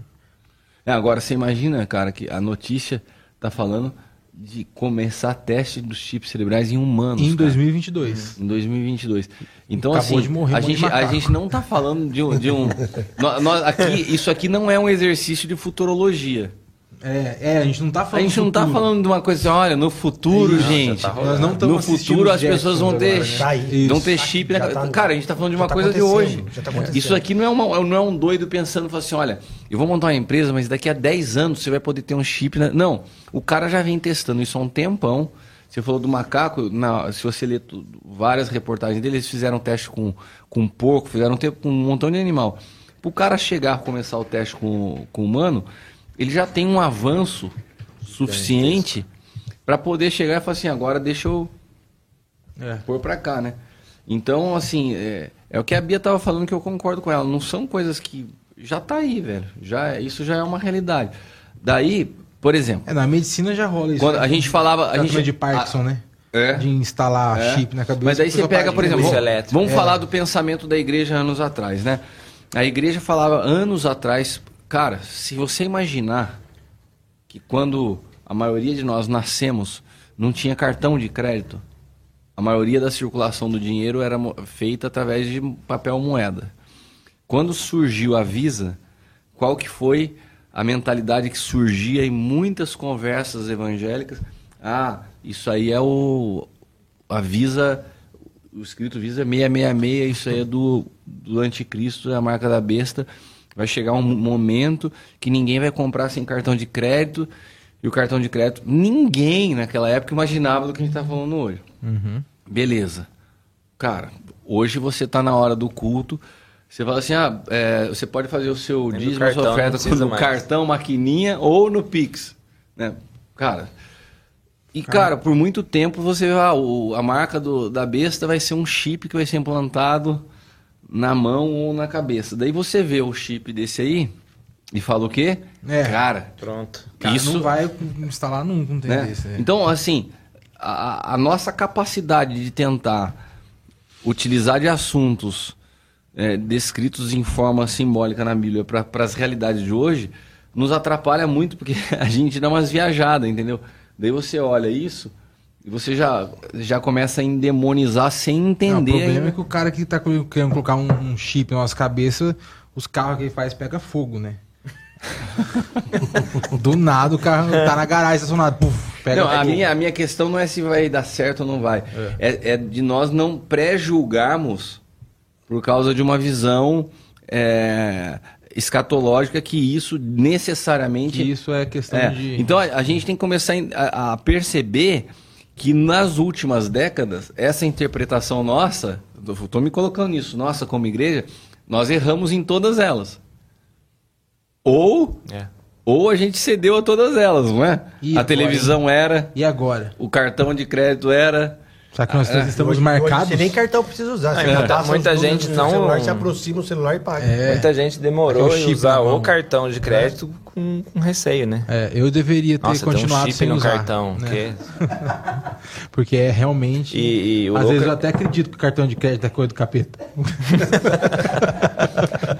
E o louco é que O Jefão que a já gente- fez o, o renovo para se libertar do consumismo, cara. Entra É na nada. conta dele e o cara sai comprando as paradas. E não dá. E, e pra ofertar, pra ajudar, zero. Pra trazer um hambúrguer aqui, cara. Não, às vezes eu chego, quando eu sei que o Kiko vai fazer a oferta, eu, che- eu chego no clube depois da oferta. Eu fico aí na frente esperando, acabou? Por quê? Rapaz, economizar uma grana, né, mano? Você, Kiko pega o, telefone, o microfone e começa a falar. Kiko, mas eu já ouvi. É, vamos falar é brincadeira, viu, Eu- gente? eu já ouvi. brincadeira. Só pra eu deixar aquela claro. igreja- Faz um corte disso, meu é amigo. mercenária, só pensa em dinheiro. Hum. Porque, porque fala que pode pagar o dízimo em, em cartão de crédito ou em Pix ou alguma coisa. Então. Daí da pessoa, a pessoa, o que, que a pessoa acha que ela faz? Que ela paga o dízimo em nota Não, e, e a gente e queima o Alex? dinheiro e ele vai mas olha, céu. Olha como as coisas mudam. Né? Não, Nem, mas Alex, olha dinheiro como é que as. Mas olha como as coisas mudam. Eu, muitas vezes, cara, lá atrás, quando começaram a trazer maquininha, Nossa, e assim, maquininha era o era um, demônio. não era o demônio. Agora deixa eu te falar, qual igreja não teve que migrar a forma de receber isso durante a pandemia? Como- Daí aquilo que se criticava lá foi santificado pela necessidade. Aí que tá. Foi santificado o método pela necessidade. Agora eu preciso receber de outro jeito, porque não dá para receber dinheiro. Agora a maquininha vale. Agora a transferência bancária vale. Então, a gente tem que tomar cuidado, porque às vezes aquilo que você está prematuramente julgando, amanhã você tá dentro. Que, cara, é, eu, eu- quando eu me converti, já, naquela, crossfit, né? naquela época tinha pessoas que falavam assim, ó, não pode ter televisão dentro de casa, porque é televisão do diabo. Cara, é, o pastor Ricardo, que é aqui da, da casa, o, pastor Ricardo, e- e- ele passou por isso, ele teve que tirar a televisão de dentro da casa dele. Daí, de repente, o computador não é. É, Agora você não faz nada sem o computador, velho. Você não trabalha sem o computador, você não paga a conta, é tudo. Então, a, a gente, a, a minha colocação aqui, que eu tô, joguei pro alto, Jefão, é pra gente não olhar para tudo isso e já começar a endemonizar sem que a gente perceba como nós vamos ter que nos mover como igreja dentro disso nos próximos anos. Não tem como fugir disso. né? A gente vai ter que saber como nos movimentar nesse lugar, preservando os nossos princípios, preservando aquilo que nós cremos, mas entendendo nessa verdade presente. A gente olha um negócio desse hoje, ele é assustador, né? Se falasse É hoje pra mim, você quer botar um trem desse, não vou botar um trem desse na minha É, cabeça. é assu- tudo. Mas daqui a um tempo eles vão deixar tão encantador um negócio desse Igual a Apple faz quando lança um novo iPhone, que assim, pelo amor de Deus, eu preciso de um negócio desse, por favor. Eles vão transformar eh, toda a inovação dessa, eles vão de, começar a deixar tão encantador que as pessoas vão. Ah, acho é, que dá. Cara, acho que dá. É isso mesmo. Vai, é um processo natural, né? A Eliana tá falando é assim. É de, de persuasão, o, de comunicação, de se o processo mesmo. Se o processo do metaverso for democratizado no que diz respeito à educação, pensa nas aulas de história, física, que demais. É, eu, eu é, falei sobre falou. isso. É, eu não tenho dúvida que vai ser democratizado. Porque é, eles vão fazer isso ter o alcance que é As é necessário. As possibilidades são incríveis, cara. Então, e daí vai ser, vai ser incrível, de fato. Agora, o que, voltando ao que você estava falando, só quis responder para ela. É, eu, eu acredito na mesma coisa que você falou. Você imagina a propaganda do lançamento da. É. Você mostrando assim a dificuldade que você tem. Pensa numa área que você tem dificuldade, vai, matemática, um exemplo. Essa mesmo. Daí o cara pega e fala assim: olha, com esse chip eu vou implantar e vou, eu vou fazer um download aí na sua mente de tudo que você imagina. Matrix, aprender Kung Fu. Cara, daí você vai olhar o cara na prática. Né? Um cara, por exemplo, que nem o Jefão que não levanta metade do que eu levanto de peso. Coitado. Daí ele põe o meu chip, meu, hein? Pra eu você... sou muito mais forte que você, né? Tá o cara implanta o meu chip e daí você vai conseguir levantar mais peso. Daí você vai falar assim, caramba. Era, é Agora assim imagine o input desse chip num recém-nascido. O que essa pessoa vai se tornar anos depois? O volume de informação. Informação que da formação na, numa, numa criança. Ah, vocês estão indo longe demais. Né? Ah, imagina, cara, imagina você colocou, uma, você colocou uma coisa agora. recém-nascido. Olha só, vou colocar uma para você agora. na fogueira. Não, você é. falou uma coisa de criança agora que eu lembrei de algo que eu. Que eu imagina criança. Eu vi muita coisa esses últimos eu, dias. Né? Imagina né? o volume Ai, de informação. Cara, olha só. olha que interessante. Chegando meu filho, vou te ensinar algo. Tô. Nossa, sacanagem, imagina. Olha que interessante a questão que eu tava na hora que estava estudando esses assuntos aí, surgiu, né? Porque já tem essas empresas de criogenia, de congelamento rápido de humano, as mais fortes estão nos Estados Unidos, mas tem muitas na Rússia e na China, e tem muitos magnatas já fazendo isso. E daí tem um cara que faz no Brasil com órgãos, tal, o cara tava falando o seguinte, qual que é a grande questão hoje disso? Que você congelou o cara, né, por causa de uma situação qualquer, uma morte. É, o cara está em estado vegetativo, tá por aparelho, congelou o cara hoje, beleza. Daí você vai trazer o cara à vida, que segundo que ele, esses caras falaram hoje, a única empresa que se saiba no mundo teria condições de, da retomada está nos Estados Unidos, você leva o cara para lá, vai retomar. Daqui 50 anos, um cara que foi congelado com 70 a questão deles, olha só, a dúvida deles, e não é, não tem nada de, de cristianismo nisso, é só os cientistas estudando. A grande maioria acredita que esse cara de 70 anos, quando ele volta à vida, é como se ele estivesse nascendo de novo. Ele vai voltar no corpo de 70 com a consciência de um bebê. E daí não faria sentido algum. Outros acreditam que ele volta. O tempo que for que ele ficou congelado, ele vai voltar com a mesma consciência que ele tinha com 70. E daí o, o estudo é, se consegue preservar a consciência congelada, né, junto com o corpo? Daí os caras falam assim que não. Então estava nesse debate. É, daí, daí que surge a história da necessidade do Elon Musk, da Neuralink. Né? Você tem que fazer um upload da consciência.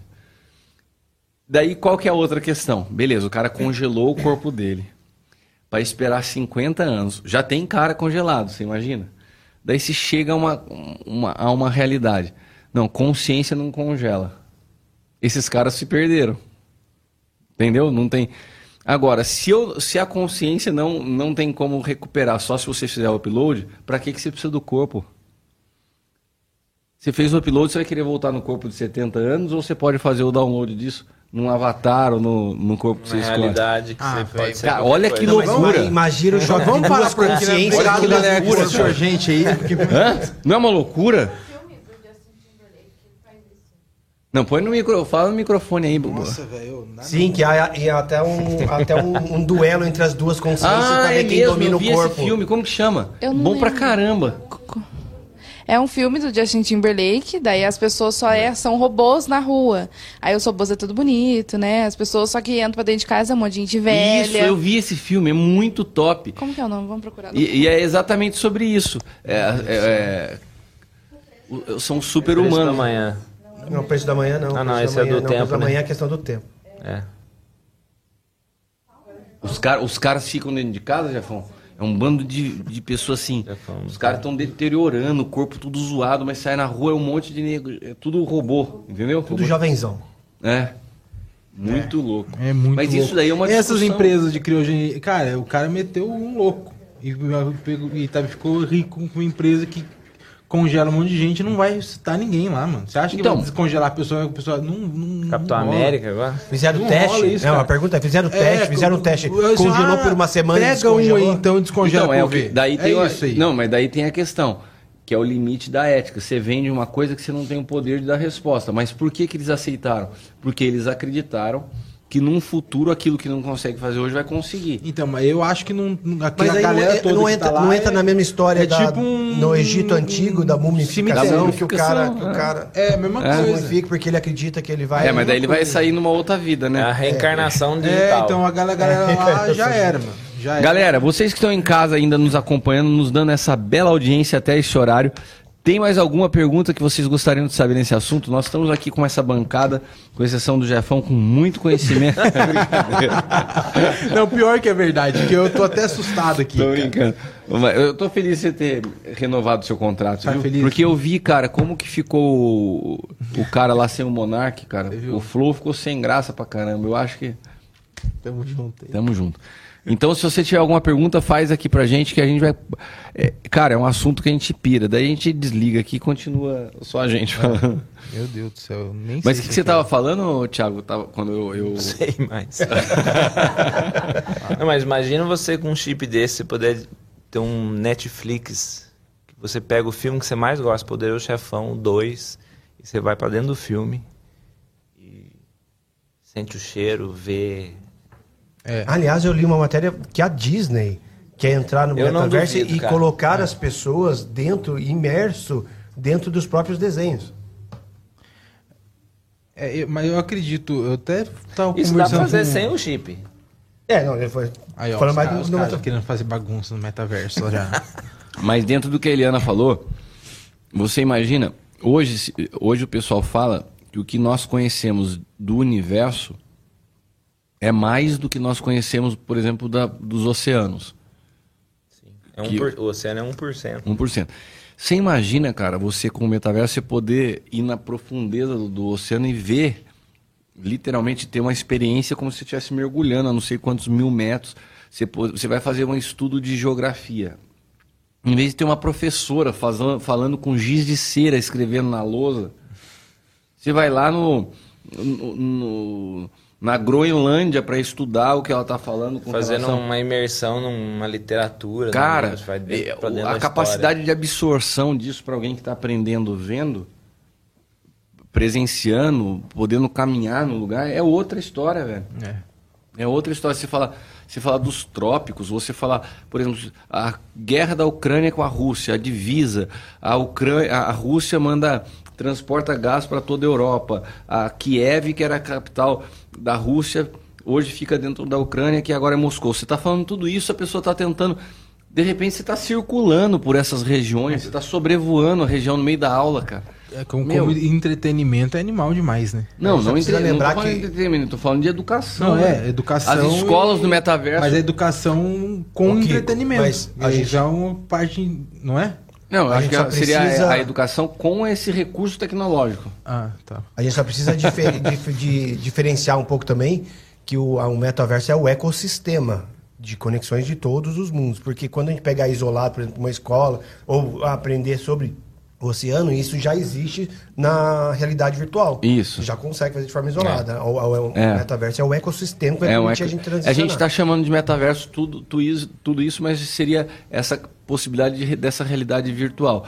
Mas, por exemplo, hoje, é, vamos entender como metaverso, então, os universos que já existem, tá? Que a gente estava discutindo se migra ou não. Hoje, alguns países já estão fazendo as suas embaixadas nesse lugar. Então, eles estão oferecendo viagens para. Ah, eu quero conhecer a Áustria, beleza. A, a Áustria criou a Áustria dentro Virtualizado. virtualizada. Ela criou. Então você marca numa agência especializada uma viagem para a Áustria com todas as características, as montanhas, os locais gelados, os lá.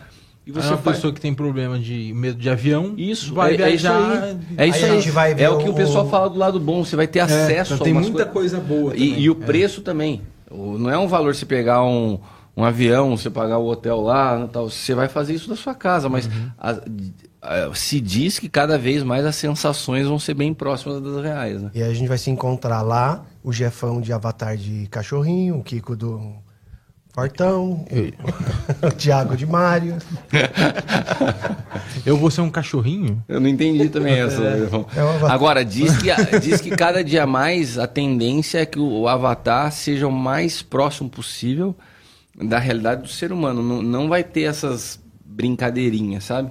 Os avatares vão ter perfis. É, hoje, é hoje, a gente tem, filme. hoje tem muita limitação de processamento. É. Né? Haja placa de vídeo para rodar é, tudo não, isso. Eu acho, que, eu acho que, por questão, eu vou, eu vou querer comprar um, um item, um acessório, alguma coisa do, do meu avatar.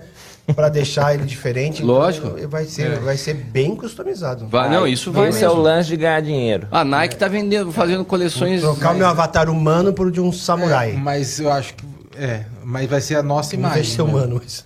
Que, aí que é a mina de dinheiro. É, Porque você tem a escassez. A então, o meu avatarzinho tem um bonezinho lá que só tem 100 no mundo. É isso aí. É isso aí que vai. Aí, então, meu. Sabe, é, sabe é o que, que a Nike Você sabe, faz parte de um grupinho, aí eles é por isso que é caro. Tipo GTA, é. onde vem tá um, dá um tapa na sua cabeça e rouba o boneco. eu, vi um, eu vi um podcast semana passada de, um, de uns cientistas conversando, é, ex exatamente fazendo esses exercícios futuros. Eles falaram assim: que em pouco tempo o nosso guarda-roupa real vai ter menos roupa do que o nosso guarda-roupa virtual. Tipo assim, você vai investir mais num boné pro teu avatar do que um boné para você, entendeu? Você vai comprar um tênis lançamento da Nike pro teu avatar do que para você. Hoje é realidade em alguns jogos, Fortnite, as pessoas gastam rios de dinheiro no jogo para ter itens especiais. É. Alguns itens faz diferença no jogo, outro é tudo perfumaria. Mas gastam um, muito dinheiro. Tem um, um jogo em desenvolvimento, não vou lembrar o nome que você vai poder migrar o seu avatar de um jogo para o outro. É, que, é, é que eu tava falando, tava de falando. migrar de um universo. Então você é. sai de um Axis Infinity lá, que é um jogo de. que você ganha criptomoeda. Então você gasta um dinheirinho lá, você vai para outro jogo com o mesmo avatar. E, então, e você, arrasta tudo que você tem. E arrasta tudo que você tem. Então, Caramba, que é bem doideira. louco. Que doideira. Galera, eu, eu, eu acho que eu gostaria de começar a caminhar. A alma não pode ser transferida. É, como você sabe o que. Não, a. Ele fica afirmando isso aqui, ninguém tá afirmando nada, né? Eu sou o Chris Petri e fica afirmando as coisas. Não, na verdade é que a, Cadeira, a gente não Chris? tocou na parte de alma e espírito, estamos falando de consciência, né? as informações cerebrais que você pode armazenar. Né? Mas é isso que, quando, quando os caras entram no campo da ciência, eles não, não abrangem o lado do espírito. Né? Eu vou deixar só uma questão aqui. Se o cara consegue, se o cara consegue dar vida a um corpo de uma forma é, meio ciborgue, né, com componentes mecânicos, tal, como naquele filme lá. Se ele consegue fazer um upload de consciência, né? Se é só, só uma viagem minha, tá? Já tá no final do programa, altas horas, blá, blá, blá. É. Se o diabo, ele é um espírito buscando um corpo para ocupar, e a Bíblia fala que ele anda ao, ao derredor buscando um lugar, né, uma casa que esteja preparada. Vagou, vagou. Ele pediu espaço até para entrar nos porcos. Se vagou um corpo ali que tem consciência, tem... será que a gente não, não vai poder ver alguma, algum filme de terror ocorrendo aí? Esses, esses avatares serem preenchidos por outra coisa. O roteiro é bom, sabe? O roteiro, o roteiro é... Escrever. Fica no ar a dúvida. É. Elebe. Jefão, nesse assunto aí que você domina, suas considerações finais. Ah, cara, foi muito bom, né? Muito aprendizado, né? Aprendi muito. Quero aqui agradecer aos nossos amigos internautas hum. e ouvintes que estão aqui conosco, coladinho. Vai, vai dar uns aqui, cortes bem legais é, nisso aí, né? Ouvindo a gente falar, entendeu? Até essas horas, essas doideiras aqui. Agradecer aí ao Alex, ao Tamo Thiago junto. e ao Pércio. Pô, eu que agradeço. Caí de paraquedas aqui. E a, Realizei um ao, sonho. Ao a Space Cell pela comida, né? Que tava muito Space boa. Cell, galera, mais uma vez aí lembrando, meu celular só tá rodando hoje graças a Space Cell e patrocinou pra gente esse belíssimo é, essa belíssima comida japonesa que se depender do Jefão não vem nada. Mas a Space Cell, ó, seu aparelho pronto em 90 minutos. Atendemos Taubaté, Pinda, Caçapava e Tremembé. E o telefone está aí na tela. Vocês podem mandar um zap rapidinho. Mais uma vez, obrigado, Rafael e Hilton. E você, seu Alex, suas considerações finais. O que, que você achou de participar hoje? Não doeu? Podemos contar com você outras vezes? Quero agradecer. Não doeu. Achei que ia doer mais. e. O Valério falou que você estava escondendo um ouro. Eu estava com raiva que você estava com. Não, com é medinho. eu gosto muito de aparecer só. Não, eu quero agradecer ao, ao convite, espero ter contribuído e estou aberto, lógico, para outras vezes também. Ó. Foi muito, eu achei muito legal essa conversa. E você, Tiagão, você, a sua participação desde o começo do programa, mesmo ali é, sentadinho, sentadinho, enxerido. Mas foi muito boa. Obrigado, viu, por ser aceitado. Pô, e... Eu que agradeço. Tava...